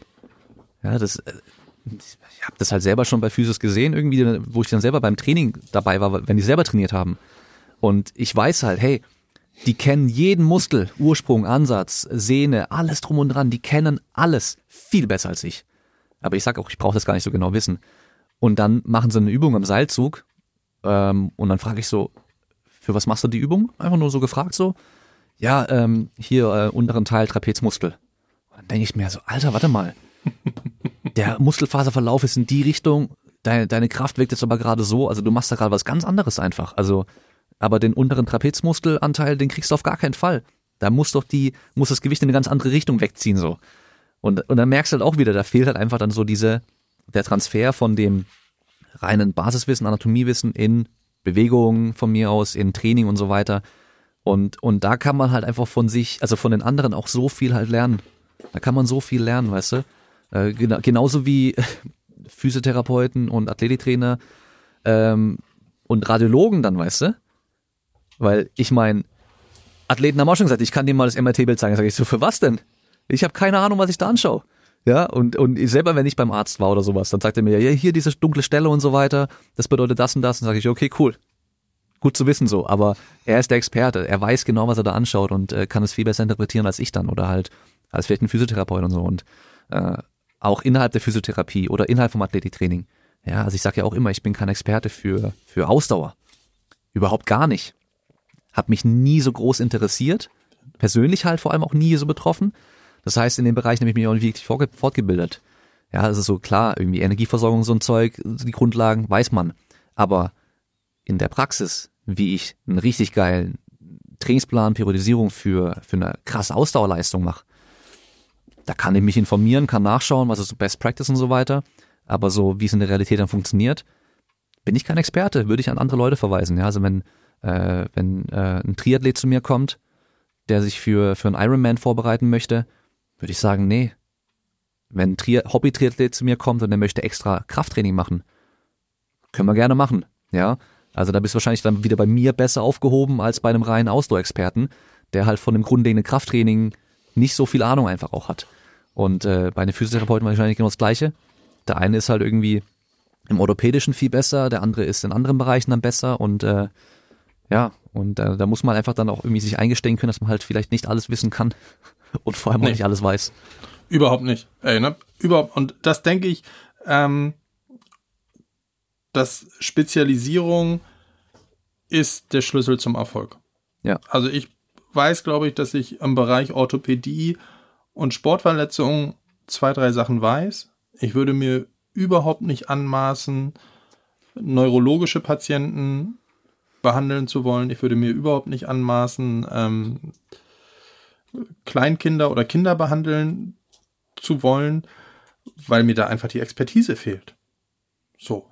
Und das ist genau das, was du sagst. Wir haben in unserer Praxis, glaube ich, drei neurologische Patienten. Ähm, einmal MS und zweimal Zustand nach Schlaganfällen, wo wir uns mit denen aber darauf geeinigt haben, wir, die haben das alles durch. Wir versuchen eine Zustandserhalt oder Verbesserung über Training. Ja. So. Und ähm, ja, ich weiß auch noch nicht, wie man es gelöst bekommt. Ich glaube einfach, dass die hoffentlich die Akademisierung dazu beitragen kann, dass du Qualitätssiegel erreichst. Ne? Und, aber das ist so, so schwer. Wenn ich jetzt zu dir sage, hey, ich glaube, ich finde ganz cool, dass es jetzt eine NSCA, heißen die so, National Genau. Strength, genau, dass es da jetzt irgendwie auf dem deutschen Markt was gibt. Ja, würdest du jetzt sagen, dass das ist ein gutes Siegel oder ist das eher Also ich würde auf jeden Fall sagen, ist äh, besser als die typische Fitnesstrainer B-Lizenz. Ja, also du hast auf jeden Fall schon mal äh, Themenbereiche mit drin, die du halt sonst in diesen Fitnesstrainer-Ausbildung halt nicht drin hast. Also alles Richtung Sport zum Beispiel hast du halt mit drin. Das Problem natürlich bei solchen Siegeln oder so ähm, Urkunden oder Ausbildungen, Lizenzen, die du machst, das heißt ja trotzdem nicht, dass du dann gleich gut bist. Weißt du so, du kannst natürlich, das hatte ich im Studium ja schon gemerkt, also manchmal, weißt du, haben dann Leute in, in der Vorlesung die Hand gehoben, eine Frage gestellt, wo du dir den Kopf fasst und denkst so, Alter, wie, also wie kommt man überhaupt auf, die, auf diese Frage so? Und die schreiben aber eine Eins. Ja, weil die halt gut auswendig lernen können. Und ähm, deswegen, es hat halt nicht direkt immer was zu bedeuten. Und ähm, aber es ist natürlich halt einfach schon mal eine Möglichkeit wieder. Es ist eine Möglichkeit. Es gibt ja ohne Witz viele Interessierte, die sagen, ich würde mich gerne in Richtung Athletiktraining weiterbilden. Und äh, bisher war da halt wenig. Klar, die IST hat auch einen Athletiktrainer und ähm, du kannst beim DOSB was machen und so. Ähm, aber trotzdem, wenn es halt nochmal so was Neues mit dabei ist, was halt vor allem schon auf dem amerikanischen Markt schon sehr lange mit dabei ist, ähm, wo man auch ausgehen, wovon man auch ausgehen kann, dass die Qualität halt auch stimmt. Ja, also es ist ja, ähm, wenn du den CSCS gemacht hast, ist eine Voraussetzung für viele, also überhaupt im College arbeiten zu können. Ja. ja. Selbst irgendwie nur als Assistenzcoach oder so musst du halt den CSCS haben. Ähm, und Voraussetzung dafür ist halt, dass du auch einen relevanten äh, Bachelor hast, mindestens. Ja. Und das ist schon mal sowas, okay, durch den Bachelor kann man wahrscheinlich davon ausgehen, dass so eine wissenschaftliche Methode schon mal gelernt wurde. Man hat es auf jeden Fall schon mal gehört, wenigstens. Und man hat vielleicht auch die ganzen Basics schon mal gelernt. Und dann kann man darauf aufbauen. Weil ich glaube natürlich schon, dass dieser, dass diese CSCS ähm, für Leute, die in der Richtung sonst gar nichts gelernt haben und sich das nur durch das Buch selber aneignen wollen, relativ schwer sein könnte. Ja. Und ähm, ich weiß es auch von Leuten, die die auch gemacht haben, die mussten sich selber nochmal hinhocken. Und ähm, so grundlegende Sachen, weißt du, irgendwie, keine Ahnung, wie oft äh, skizzierst du den Krebszyklus oder sowas, weißt du, so in deinem Alltag. Das hast du im Studium mal irgendwo gelernt, aber äh, weißt du, die ganzen Basics komplett auswendig weißt du ja nicht mehr. Und dann musst du halt nochmal hingehen, dich nochmal hinsetzen, das nochmal durchgehen und meistens bleibt es beim zweiten Mal ja deutlich besser hängen. Ja. Und deswegen ist sowas wahrscheinlich auch gar nicht schlecht, ja. Ähm, aber ist natürlich nie das Maß aller Dinge. Also es gibt ja in allen Bereichen gibt's Leute, die keine Ausbildung haben in dem Bereich und trotzdem super gut sind darin. Ja, aber das ist halt immer eine Ausnahme. Und wir haben genug Gegenbeispiele von Leuten mit einem abgesprochenen Maschinenbaustudium, ähm, die dann halt eben den größten Müll erzählen, weil sie halt eben einfach kein Basiswissen haben, deswegen auch nicht einordnen können, was sie da lesen, das auch nicht gescheit hinterfragen können und ähm, ja, das ist ja auch, deswegen nehme ich es auch den Leuten auch oftmals nicht übel, dass sie halt reinfallen auf solche Sachen und halt auch auf dieses Instagram-Zeug so anspringen. Weil diese simplen Erklärungen, die sind ja für komplexe Probleme, die können ja ge- generell erstmal nicht äh, oder selten halt richtig sein, aber die sind ja immer schlüssig und logisch. Ah ja klar, wenn der Hüftbeuger da vorne zieht und dann deine Wirbelsäule dadurch krummer wird und dann halt äh, der Druck auf die Bandscheiben auf einer kleineren Fläche irgendwie äh, dann, dann, dann drückt, dann ist der Druck dann auf diesen kleineren Flächen relativ dann auch größer und dann hast du eine mehr Spannung im Rücken und dann muss der der Rücken immer anspannen, damit du da nicht nach vorne weggehst und so weiter. Und dann ist die Bauchmuskulatur natürlich schwach und die Gesäßmuskulatur auch schwach. Das heißt, du musst die auftrainieren, den Hüftbeuger dehnen. Natürlich hört sich jetzt super schlüssig an. Vor zehn Jahren dachte ich das auch. natürlich. Ich habe mich auch vor zehn Jahren teilweise eine Stunde vom Training gerollt, weil ich so verspannt war und solche Schmerzen immer hatte durch mein bescheuertes Training damals und ich dadurch halt trainieren konnte. Ja, und dann habe ich irgendwann komplett aufgehört damit und gemerkt, hey, das macht keinen Unterschied. ja, ich habe da nur ein bisschen besser trainiert. Aber deswegen ist es ja auch verständlich, dass man da irgendwie das auch glaubt, vor allem wenn man es halt eben nicht einordnen kann, weil man halt den ganzen, die ganzen Hintergrundsachen einfach nicht kennt. Und äh, ja, aber zurück zum Dings, natürlich ähm, NSCA, auf jeden Fall gutes Ding, ja, muss ich schon sagen. So, ne? Und da musst du dann einfach sagen, da, da haben wir auf Seiten der Physiotherapie nichts. Und dann wäre ja nochmal der nächste Punkt, dass das, was du sagst, ähm, so werde ich. Ähm, Dein Drucker macht gerade Party. Jetzt wird, wird hier gedruckt, während ich ähm, Podcast aufnehme. Entschuldige die Show. Um da nochmal zurückzugehen. Das ist das Problem, was die Physiotherapie hat, dass wir also A, dieses Label noch gar nicht haben. Mhm. So, es, ja, du bist staatlich zertifizierter oder staatlich geprüfter Physiotherapeut. Ähm, da müssen wir sagen, okay, das ist jetzt schon innerhalb eines Bundeslandes schwankt da der Ausbildungsstandard. Ähm, das, was wir haben, zum Beispiel Sportphysiotherapeut, darf sich jeder nennen. So, das, das ah. ist das Allerkrasseste. Das darf sich jeder. Du kannst Das wusste Tage, ich nicht. Mit, mit dem Physiotherapeut, äh, mit dem äh, Personal Trainer wusste ich natürlich, dass ja. sich jeder Personal Trainer nennen kann. Aber jetzt bin ich auch Sportphysiotherapeut. Ja, geil. Du bist auch Sportphysiotherapeut. Geil. So, ähm, zwei Tage ist der Kurs. Der kleine Sport und das, also ich weiß nicht, das ist in der Marketingabteilung nicht zu Ende gedacht worden. Der kleine Sportphysiotherapeut ist offen für nahezu jeden, also mit einem Sportwissenschaftsstudium, selbst mit einer Fitness B-Lizenz würdest du da reinkommen, darfst du Sportphysiotherapeut nennen. Was du dich nicht nennen darfst, ja. ist, jetzt kommen die Abstufungen, das bin ich, Stufe 2, Sportphysiotherapeut nach DOSB Ausbildungsstandard mhm. und der höchste, der tollste ist der DOSB Sportphysiotherapeut. Okay. Ja, aber ey, B2C, also da draußen, das weiß doch kein Mensch, wo da die Staffelung ist, sondern der schreibt Sportphysiotherapeut an sein Schild und denkt sich, also ich weiß, mein, was er macht. Allein schon, dass da noch Physiotherapeut mit dem Namen drin ist und du kein Physiotherapeut sein musst dafür, dass du dann Sportphysiotherapeut dich nennen kannst. Das ist halt schon übel. Ja. Weil, weißt du so, die anderen haben immerhin eine Ausbildung gemacht, um sich dann Physiotherapeut nennen zu können und der andere macht ein Wochenende und ist dann Sportphysiotherapeut. Voll. Sport funktioniert, also früher war es immer Sport, ne? Ich war ganz zu Anfang, ähm, da, also auch Irrungen und Wirrungen, war ich auch Sportosteopath. Hat mir auch ein Wochenende gekostet. Okay. So. Und ähm, dann kam nochmal Anatomy Trains und du dachtest, ja klar, ey, so, so muss es sein. Ja. So, und dann, dann hat ja auch der, der Schleib mit dieser Somatics-Gruppe aus der Uni Ulm, das musst du mir ja wirklich zugute halten, der hat ja wirklich versucht, das auf wissenschaftlicher Basis so, und dann waren die gestoked von dich selber, was sie da rausgefunden haben. Und jetzt aber mit zwölf Jahren Abstand gibt es ein wunderbares Interview von dem Schleib, wo er sagt, du, das meiste ist, glaube ich, Neuromodulation. Ja, mhm. also die Wahrnehmung und die Bewertung im Gehirn verändert sich durch Druck auf die Faszie. Ja, und dieses, hey, wir haben in den Faszien relativ viele Rezeptoren gefunden. Darüber habe ich eine räumliche Dichte. Dadurch kann ich natürlich leichter einen Prozess im Gehirn auslösen. Ja. Aber ich entklebe da nichts, ich release da nichts. So, ne? Und das kam ja alles danach, dass du irgendwie gesagt hast, ey, pass auf, damit du ein Millimeter Längenveränderung auf einem Tractus iliotibialis hast, also dieses Bindegewebsegel da an der Oberschenkelseite, brauchst du einen Anpressdruck von einer Tonne.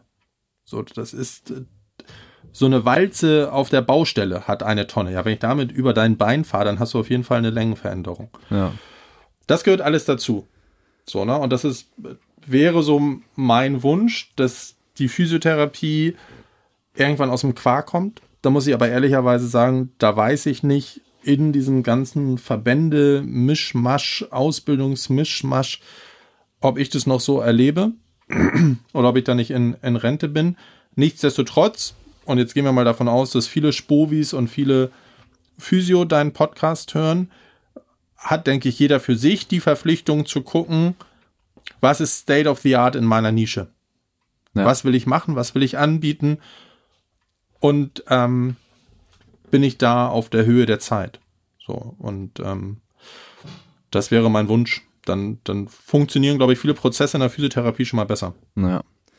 Meinst du, es liegt auch daran, dass ähm, in der Physiotherapie durch diese ganzen Lizenzen und sowas ähm, viele halt einfach ihr System verkaufen müssen und verkaufen wollen, damit sie da die Ausbildung verkaufen können und sowas. Und es halt einfach eher so ein äh, gegeneinander ist. Also so unsere Ausbildung hier ist die beste im manuellen Bereich und die andere ist, also weißt du, ich meine, dass die halt, ja. anstatt dass alle zusammen versuchen, das, das Niveau und den Standard zu erhöhen und den Wissensschatz zu erhöhen, macht jeder sein eigenes Ding und äh, beharrt dann auch dann teilweise darauf. Also es ist mit, mit Schleib, dass dann, dann nach Jahren dann gesagt wird so, hm, wahrscheinlich war das gar nicht so, wie wir dachten. Das ist ja schon mal bemerkenswert, dass man das. Und ist ja auch total untergegangen. Ja. Also dieses, dieses Paper haben und haben, glaube ich, die wenigsten mitbekommen. Weil, dass weißt du, so, rausgekommen ist. Callister Red ist ein super Beispiel. Der erzählt das gleiche noch wie vor zehn Jahren. Weißt du so, da, da ist halt, da ist halt einfach kein Fortschritt zu sehen. Und es war damals schon hinterher, was er erzählt hat, so. Deswegen ist es halt echt, ja, ja, kann man nur hoffen, dass es irgendwann besser wird. Aber da kann man auch halt einfach hoffen, dass die, die jetzt kommende Generation an Physiotherapeuten ähm, und auch Sportwissenschaftlern, Athletiktrainern und so, dass die halt einfach jetzt schon mehr von diesem ganzen Zeug mitbekommen. Vielleicht auch, vielleicht auch dadurch generell mehr Skepsis an den Tag legen und auch schon während der Ausbildung und so, während dem Studium einfach mehr hinterfragen.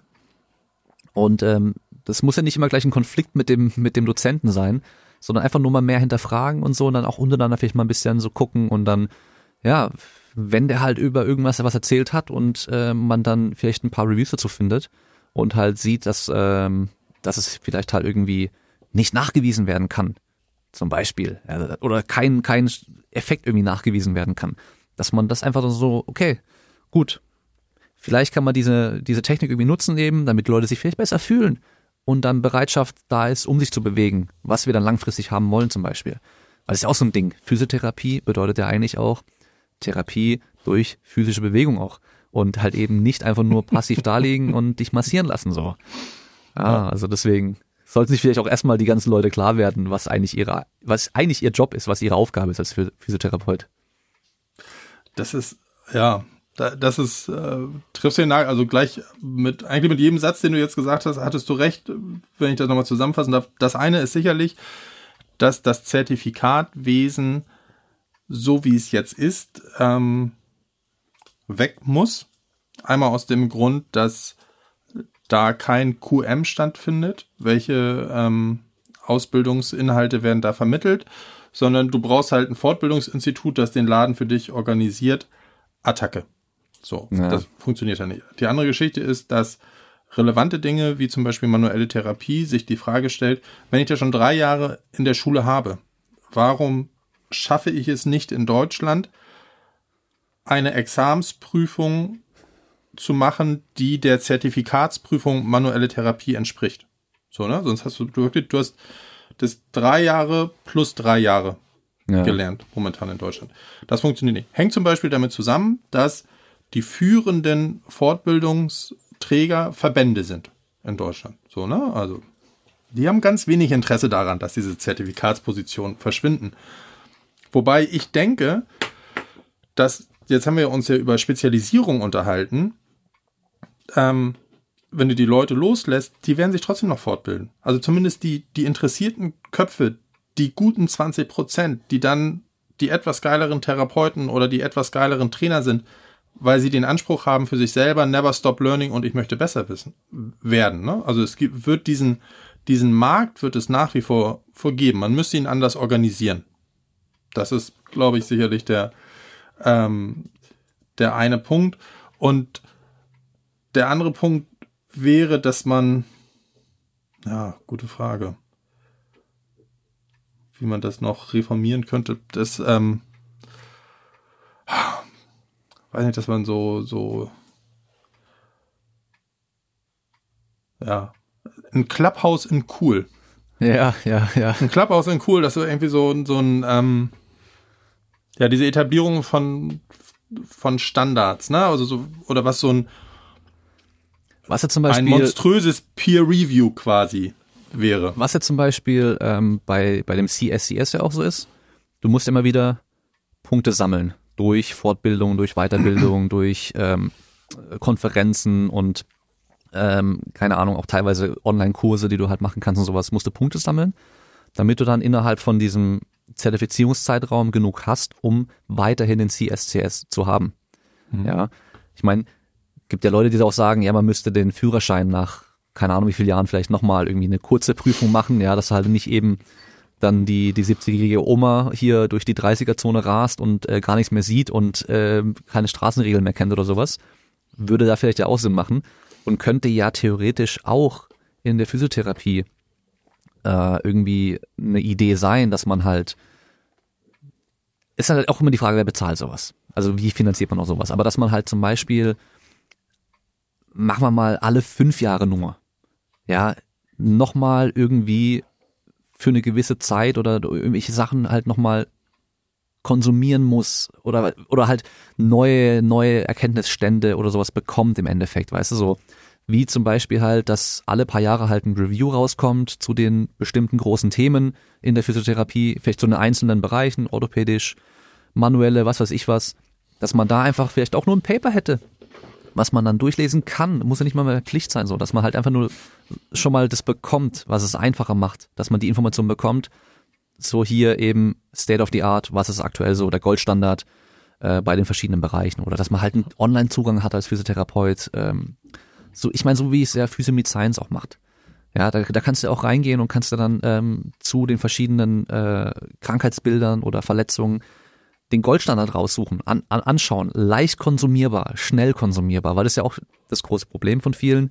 Entweder sind selbstständig und haben halt keine Zeit mehr für nix, ja, oder sind halt eben angestellt und haben halt vielleicht auch keine Zeit und keinen Bock mehr, sich dann jetzt so selber auf PubMed rumzuwälzen, weil, ja, ich meine, es ist ja auch aufwendig und es ist ja auch nicht einfach, dann irgendwann auf dem aktuellen Stand zu bleiben.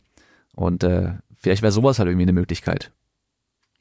Es, es gibt das in Nischen, so, also es gibt gerade in der Sportphysiotherapie gibt es ähm, mit der Isometric Conference die erste in Barcelona, jetzt ist sie glaube ich in London, das ist so durch Corona so ein bisschen daneben gegangen, ähm, einen sehr hohen Standard hat, wo du, wo du hingehen solltest. Es gibt ähm, immer im Januar in Kopenhagen ähm, Conference of Sport, die man kennen sollte. Aber wie gesagt, das findet zurzeit noch in Nischen statt es hat keine Verpflichtung. Und dann sind wir wieder bei, bei diesem Punkt, ähm, gehörst du zu den 20 Prozent, die Interesse haben, mehr zu wissen als die anderen. So, wenn du diese Interessen hast, dann findest du es davon schon. Aber du hast jetzt kein Benefit, der über das persönliche, über die persönliche Wissenserweiterung hinausgeht. Ne? Ja. Ähm, es gibt das so ein bisschen bei diesem DOSB-Sportphysio, dass du alle zwei Jahre dahin gehen musst.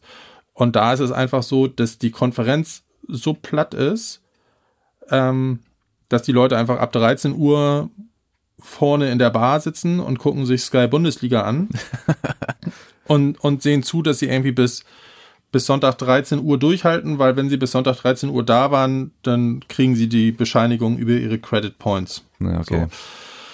Da ist, ist Work to do.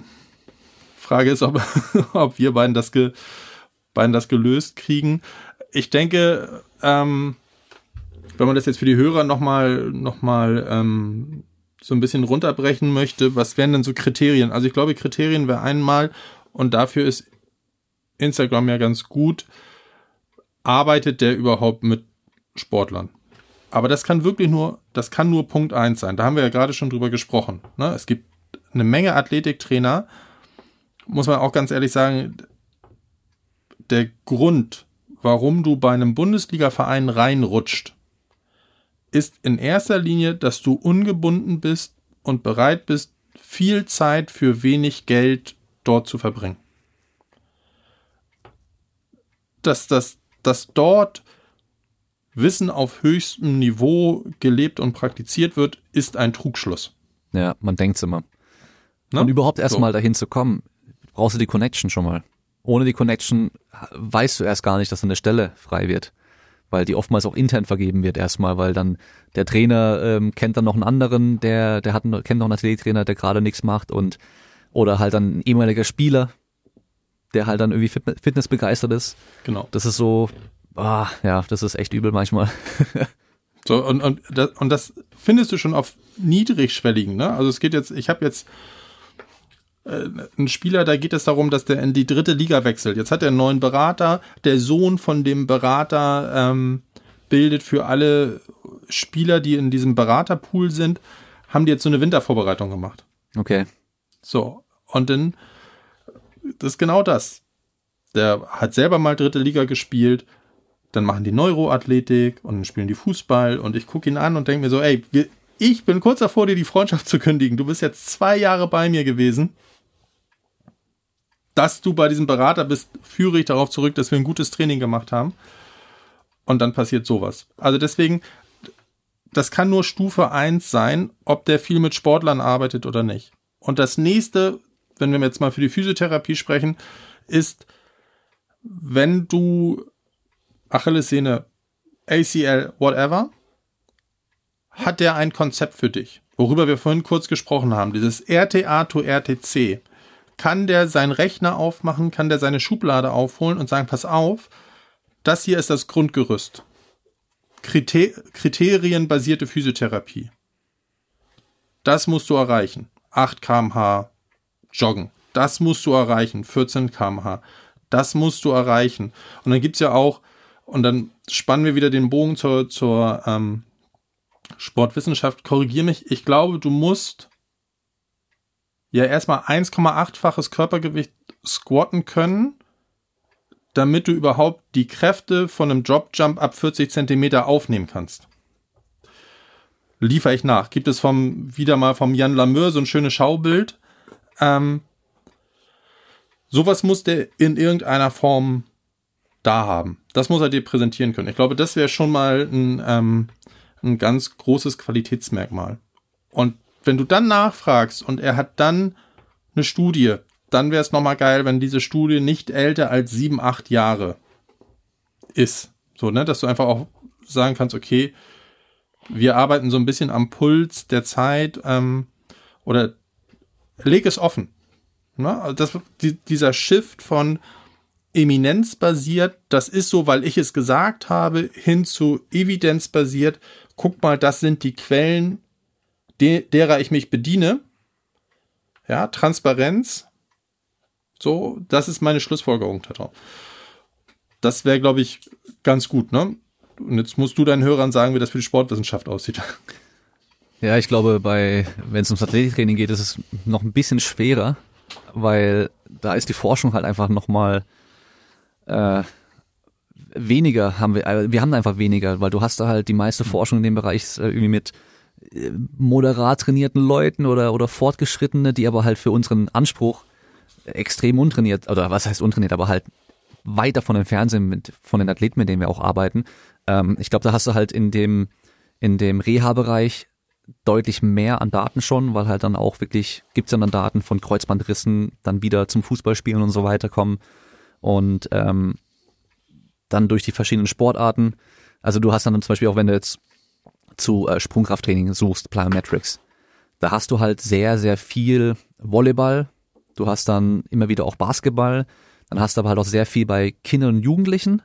Aber dann hast du halt wenig in anderen Sportarten. Ja, und ähm, das heißt, da musst du halt auch mal dann auch sagen, okay, pass auf. So grob, was Plyometrics zum Beispiel angeht, können wir schon grob sagen, okay, so umfangtechnisch und so weiter kann man so und so das machen. Macht man überhaupt Macht man das durch eine Umfangsteigerung, dann die Intensitätssteigerung, oder macht man es durch, oder äh, macht man dann die Progression durch eine Umfangsteigerung, macht man es durch eine Intensitätssteigerung, macht man ein gemischtes Konzept oder sowas. Da gibt's Ansätze, die dann irgendwie auch leicht untersucht sind mit ähm, Personengruppen, die aber halt nicht auf uns zutreffen. Und dann müssen wir halt dann gucken, okay, mechanistisch kann das wahrscheinlich so sein und wir müssten uns überlegen, wie können es bei uns dann auch aussehen in der Realität. Und dann ist da wieder so ein bisschen mehr mit Ausprobieren halt das heißt, da muss man auch wieder so ein bisschen mehr auf die Eminence auch zurückgreifen, so ein bisschen. Gucken, was machen denn die anderen so oder was haben die denn vor uns gemacht? Und ähm, wie, wie arbeitet, arbeitet der und der Sprung äh, Leichtathletik-Sprungtrainer zum Beispiel mit seinen Sportlern, wie viele Sprünge machen, also wie viele Bodenkontakte machen die. Weil da habe ich jetzt gerade erst vor ein paar Tagen ähm, ganz cooles Paper gelesen gehabt. Ähm, der Unterschied zwischen Forschung und Praxis. Da haben die eine Befragung gemacht mit, ähm, ich glaube, 30 Strength and Conditioning Coaches ähm, auf, aus allen möglichen Niveaus. Ähm, also wirklich auch ein paar Top äh, Strength and Conditioning Coaches, also von Top-Sportlern oder Top-Mannschaften äh, mhm. auf dem allerhöchsten Niveau, dann auch internationale Niveaus, nationale Niveaus und ähm, verglichen zum Beispiel allein schon die Kontakte, wie viel Bodenkontakte pro Woche machen die eben beim Plyometrics Training oder Sprungkrafttraining. Weil in der Forschung hast du halt dann irgendwie Sachen von 100 bis 400 Kontakte die Woche. Und in der Realität hattest du halt teilweise 15 Kontakte pro Trainingseinheit. Ja, und dann halt irgendwie zweimal pro Woche nur. Das heißt, du hast da halt so eine große Diskrepanz zwischen, was macht die Forschung und was wird in der Praxis gemacht. Weil, ist ja klar, in der, also da, da bist du halt im Reha-Setting oftmals wieder so ein bisschen, äh, hast es ein bisschen einfacher, würde ich sagen, weil du halt gerade am Anfang den Sportler halt nur für dich so hast. Das heißt, mhm. der ist halt nur bei dir, der macht seine Sportler in dem Fall dann auch nicht, weil kann er ja gar nicht. Und dann hast du aber halt, wenn der voll im Sport drin ist, hat er halt eben seine Sportbelastung noch dazu und halt eben nicht wie bei einer Studie, dass du die halt dann dreimal die Woche bei dir hast und die machen keine anderen Sachen und du kannst die halt voll wegballern mit äh, 100 Sprüngen pro Einheit oder sowas. Äh, das heißt, da ist halt so viel anderes noch mit dabei, was damit reinspielt, dass du halt dann eben dir einen Plan machen musst, mit natürlich einer Begründung und Erklärung, warum du das jetzt so machen möchtest. Und dann halt auch eben einfach dann auf die Erfahrung von den Leuten vor dir zurückzugreifen, Erfahrung von dem Sportler selbst, der weiß vielleicht selber ja auch, hey, äh, beim Stoßen zum Beispiel, wenn ich halt irgendwie, keine Ahnung, äh, 300 Würfe die Woche mache, dann geht meine Leistung im Keller runter, weil es einfach zu viel ist. Und ich mache, wenn ich weniger mache, dann läuft es zum Beispiel auch besser. Ähm, deswegen ist es auch immer so schwer, wenn dann Leute mit Studien kommen oder sagen, ja, hast du mal eine Studie dazu? Äh, nee, habe ich nicht. Ich habe nicht eine Studie für einen Kampfsportler, der jetzt äh, so und so trainiert, weil die gibt's einfach nicht.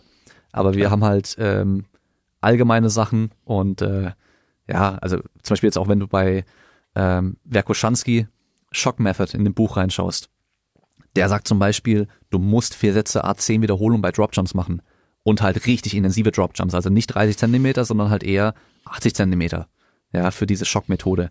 Das heißt, der beruht sich auch auf irgendwelche Daten. Die haben ja auch jahrelang Daten gesammelt, auch Untersuchungen gemacht ja. und sowas. Ähm, die sind für uns nicht zugänglich. Die sind schon irgendwo veröffentlicht in irgendwelchen russischen Journals, ähm, kann ich nicht lesen, ja, und die findest du bei PubMed auch nicht. ähm, aber da siehst du auch wieder so, so einen Unterschied zu dem, was vielleicht heute gemacht wird und was dann damals noch im Buch drin stand und was dann in der Forschung dann rauskommt. Das heißt, da ist schon echt noch ein bisschen schwer teilweise zu sagen, okay, Plyometrics, das hier ist die beste Methode. Und da ist zum Beispiel interessant, weil ich habe ja äh, eine Podcast-Folge auch zum Stretching gemacht, weil ja über Stretching ja sehr, sehr gerne gehatet wird und da auch immer noch von großen Kanälen auch echt einfach Halbwahrheiten erzählt werden. Ja. Und ähm, man kann wahrscheinlich schon sagen, wenn es um Athletiktraining geht oder halt auch um Sport und Training und so weiter geht, ist wahrscheinlich denen mit am besten untersucht. Da haben wir mit die meisten Daten. Und wir wissen einfach, dass es auch funktioniert und äh, vielleicht noch nicht genau hundertprozentig, wie es funktioniert, äh, aber wir, da wissen wir vielleicht schon relativ gut. Aber zum Beispiel Sprungkrafttraining, pff. also wir wissen, dass vieles irgendwie was bringt. Aber was ist das Beste? So, also wir können noch keine Empfehlung geben, so und so oft pro Woche, so und so viele Sprünge und so weiter. Gibt's da einfach noch nicht. Also da, da ist, da ist zu wenig da. Und beim Dehnen haben wir es aber zum Beispiel. Da können wir schon gut sagen, okay, so der, der große Konsens der ganzen Studien ist halt irgendwie fünf Minuten pro Woche pro Muskelgruppe führt innerhalb von diesen paar Wochen, was meistens ja äh, gemacht wird bei Studien, irgendwie sechs bis acht Wochen, zu im Schnitt 20 Prozent äh, oder 20 Grad Verbesserung der Beweglichkeit, ja. Und äh, Mehr braucht man da nicht machen. Da wird in der Praxis auch vieles anderes gemacht, aber trotzdem so, da ist die Datenlage deutlich klarer als äh, ja bei vielen anderen Sachen. Aber ich weiß jetzt gar nicht, ob ich deine Frage damit beantwortet habe. nee, deshalb, dass es noch divers ist. Aber da, da waren wir ja heute, glaube ich, schon, ne? dass du ähm, einige Dinge auch akzeptieren musst. Ja. Dass einige Dinge, ähm, ich glaube, da reicht dann heute nicht mehr die Zeit und da ist der Pat Preilowski auch der deutlich kompetentere Ansprechpartner als ich. Ähm, wir ja auch bei Schmerz noch gar nicht so genau wissen, was ja, ist Phase, genau. was ist nicht Phase. Ähm, Und aber alleine, weil wir ja eigentlich gekommen sind, was sind so Qualitätskriterien, woran kann ich einen guten Athletiktrainer erkennen, woran kann ich einen guten Physiotrainer erkennen, wenn ich das Gefühl habe, der holt genauso aus wie du und er kann mir Referenzpunkte nennen, auf die er sich bezieht, aber er spricht auch offen darüber zu sagen, hey, da, da und da hat das System halt seine Schwächen, seine Lücken, da fehlen uns Erfahrungswerte, das merkst du ja, ne? Oder das, was du zu Anfang berichtet hast, werden die Leute so ein bisschen äh, passiv-aggressiv, ja, so wie die Lehrkörper. Ja na, hier, aber Empty Can Test haben wir schon immer gemacht und klar mache ich damit Impingement Diagnostik. Äh, dann merkst du ja schon so ein bisschen, wo, woher der We Wind weht, ne? Also ist, ist sich jemand der Unzulänglichkeiten einzelner Methoden bewusst und kann damit offen umgehen oder verfällt er da in so eine, so eine passiv-aggressive Verteidigungshaltung? Und von solchen Leuten würde ich weggehen. Ja. Und ich würde auch von, von Leuten weggehen, die ähm, nicht offen für deine Vorschläge sind. Ja. Also wenn du als äh, Klient sagst, hey, ich habe das und das gelesen, dann kann sich ja in der Diskussion immer noch herausstellen, dass es nicht das Passende ist für denjenigen, aber das zumindest mal ähm, zumindest mal in Betracht ziehen, weil dafür ist es zu divers. Ich glaube, das haben wir jetzt ja auch schon rausgestellt, als dass es immer nur eine, eine 1-0-Lösung ja. gibt. Da habe ich sogar auch ein Beispiel. Äh, ich habe einen Athleten, dem würde ich normalerweise auf jeden Fall empfehlen, nimm Kreatin. Es spricht nichts dagegen. Es spricht nichts dagegen, ja, aber er hat immer das Gefühl, er verspannt mehr, wenn er Kreatin nimmt. Also er kriegt irgendwie so mehr Spannung und sowas. Er kann mir natürlich nicht erklären, warum. Und ähm, klar, du ziehst vielleicht ein bisschen mehr Wassermoleküle noch mit in die Zellen mit rein, aber das würde normalerweise nicht dazu führen, dass du sagst, du hast mehr Spannung oder sowas. Und, ähm, und er sagt zum Beispiel halt auch, dass er sich immer, wenn er wieder aufgehört hat, mit Kreatin zu nehmen, zwei, drei Wochen danach richtig krass fühlt und voll Leistung bringt. Und das akzeptiere ich, akzeptiere ich einfach und sage, ja, okay, dann, dann mach das halt so. Dann, dann, dann, wenn du das nur machen willst, dass wenn wir einen Aufbau starten zum Beispiel, dass du dann dein Kreatin nimmst und wenn es dann vielleicht Richtung Wettkämpfe geht, nimmst, hörst du auf damit. Wo ich normalerweise sagen würde, ist genau das Gegenteil von dem, was du machen solltest. Du sollst natürlich weiternehmen, weil mhm. Kreatin ist da sinnvoll. Äh, natürlich ist der, ist der Benefit sehr klein. Also wenn wenn es was bringt bei dir, dann bringt es natürlich auch nur sehr wenig, aber es bringt halt trotzdem was und es bringt eigentlich keine Nebenwirkung mit sich oder negativen Nebenwirkungen mit sich. Aber wenn er sich damit halt besser fühlt und er glaubt, dass er dann bessere Leistung bringt, dann wird er wahrscheinlich sogar bessere Leistung bringen. Und dann ist es auch vollkommen okay, da werde ich nicht darauf beharren, so, nee, Kreatin ist voll geil, du musst es nehmen. So, nee. Und das ist, glaube ich, auch so ein Punkt nochmal eben, wenn Leute halt irgendwie so ein festes Konzept haben und das bei allen Leuten anwenden. Also die fünf Übungen in der Reihenfolge mit den Satz- und Wiederholungszahlen. Ja. ja. das ist ja so der Klassiker, weißt du? Und die machen alle. It doesn't work that way. Das, das ja. kann halt nicht funktionieren. Das kann nicht funktionieren. Das ist wie wenn du halt mit dem Auto liegen bleibst und zehn andere Leute bleiben im Auto liegen und der Mechaniker, der kommt, der macht bei allen genau das Gleiche. Dann wird wahrscheinlich ein, zwei Autos werden wieder fahren können, weil die halt genau das Problem hatten, die anderen werden nicht fahren können, weil die halt ein anderes Problem hatten. Und das muss man halt verstehen. Ja. Ähm, Du bist ja auch bei der SPT Education als ja. Dozent. Als Dozent, ganz genau. Also kannst du mal ganz kurz sagen, was, was das genau ist und was die Leute dort äh, lernen können im Endeffekt? Genau, also die sind, jeder, der auf dieser Suche nach dem Hybriden ist aus Sportwissenschaft und aus äh, Physiotherapie, der ist, glaube ich, bei der SPT ganz gut aufgehoben. Das wurde gegründet von dem ähm, Hans Josef, oh Gott, jetzt bin ich in der peinlichen Situation, dass ich mal ganz kurz gucken muss, wie der mit Nachnamen heißt. Das hätte mir nicht passieren dürfen. Ich hoffe, er feuert mich nicht. SPT steht ja für Sportphysiotherapie, oder? Genau, SPT steht für Sportphysiotherapie. Ähm, Hans-Josef Haas, lieber Hans-Josef, entschuldige, hat das gegründet.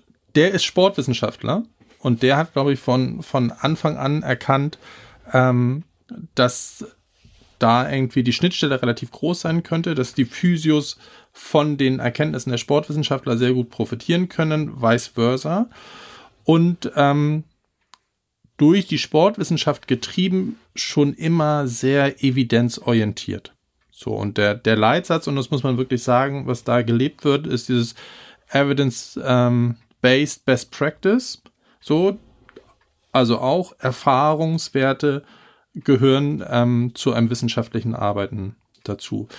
Und da hat sich jetzt mittlerweile, glaube ich, ähm, ein sehr cooles Portfolio entwickelt. Es gibt da einmal den Sportphysiotherapie DOSB anerkannt, also diese Stufe 2, über die wir vorhin gesprochen haben, der ähm, rein zeitlich 30 Prozent mehr Umfang hat, als andere Anbieter das machen, was aber damit zu tun hat, dass ganz viel Wert auf Trainingslehre und Sportwissenschaft gelegt wird. Ne? Also dass man wirklich sagt, okay, wir gehen davon aus, wir behandeln die mal so, als ob die eher bei Null anfangen und ähm, wir müssen Entwicklung von Basisfertigkeiten, Kraft von bis und so weiter mit denen machen. Wir haben ganz große Anteile, dass wir mit den Leuten squatten gehen, liften gehen und so weiter und so fort, dass du einfach sagst, okay, du musst es mal gefühlt haben, du musst mal wissen, mit welchem Gewicht schaffst du drei Wiederholungen, wie fühlt sich das für dich an, was passiert da mit den Leuten. Und das finde ich bei der SPT wirklich gut. Wir haben ähm, Daniel Katletsch ja zum Beispiel auch damit im Referentenpool, also auch, glaube ich, für den deutschsprachigen Raum sehr guten Referentenpool. Und es gibt für diese verschiedenen Themen, das, worüber wir gesprochen haben, immer noch mal ein so, so ein Zirkel, so ein Qualitätszirkel, der besteht quasi aus aus vier ähm, Therapeuten. Jetzt für mich der Rehabilitationsthemen, obere und untere Extremität unterrichtet, ist es der Gerald Mittenbauer. Der ist zum Beispiel, leitet den Studien, Masterstudiengang Sportphysiotherapie an der Uni Salzburg. Hm. Also wenn einer weiß, wo der Stand der Wissenschaft ist, dann ist es der Geri. So. Der wiederum, der kennt dann Leute wie eine Rio. Ne? Und der unterhält sich mit einer Rio und sagt, ey, pass auf, was habt ihr denn da geforscht und was hatte das mit dem Metronom auf sich und so. Und das ist wirklich, deswegen kann ich hier, glaube ich, auch unverhohlen werben für die SPT im Bereich der Sportphysiotherapie stark. Und die zweite Geschichte ähm, ist dieser Medical Athletic Coach, den sie gemacht haben, wo sie, glaube ich, versuchen, so ein bisschen das Gegenstück zu, zu einem Strength and Conditioning Coach aller NSCA zu machen oder so ein CSCS zu machen. Ähm, mit einem Verhältnis würde ich sagen, 60 Prozent noch medizinisch basiert und 40 Prozent ähm, dann, dann trainingswissenschaftlich. So, ne? Oder wer, wer in der Sportphysiotherapie sagt, da ist mir das Trainingswissenschaftliche noch zu kurz gekommen, ich möchte nicht nur den Rehab-Bereich machen, sondern ich möchte wirklich auch Training, Training machen, Belastungssteuerung hoch und runter der wäre dann bei dem Medical Athletic Coach ganz gut dabei. Und da muss ich sagen, ähm, das davon profitiere ich in meiner täglichen Arbeit so viel, alleine aus diesem kollegialen Austausch. Ne? Hast du das gelesen? Hast du das gelesen?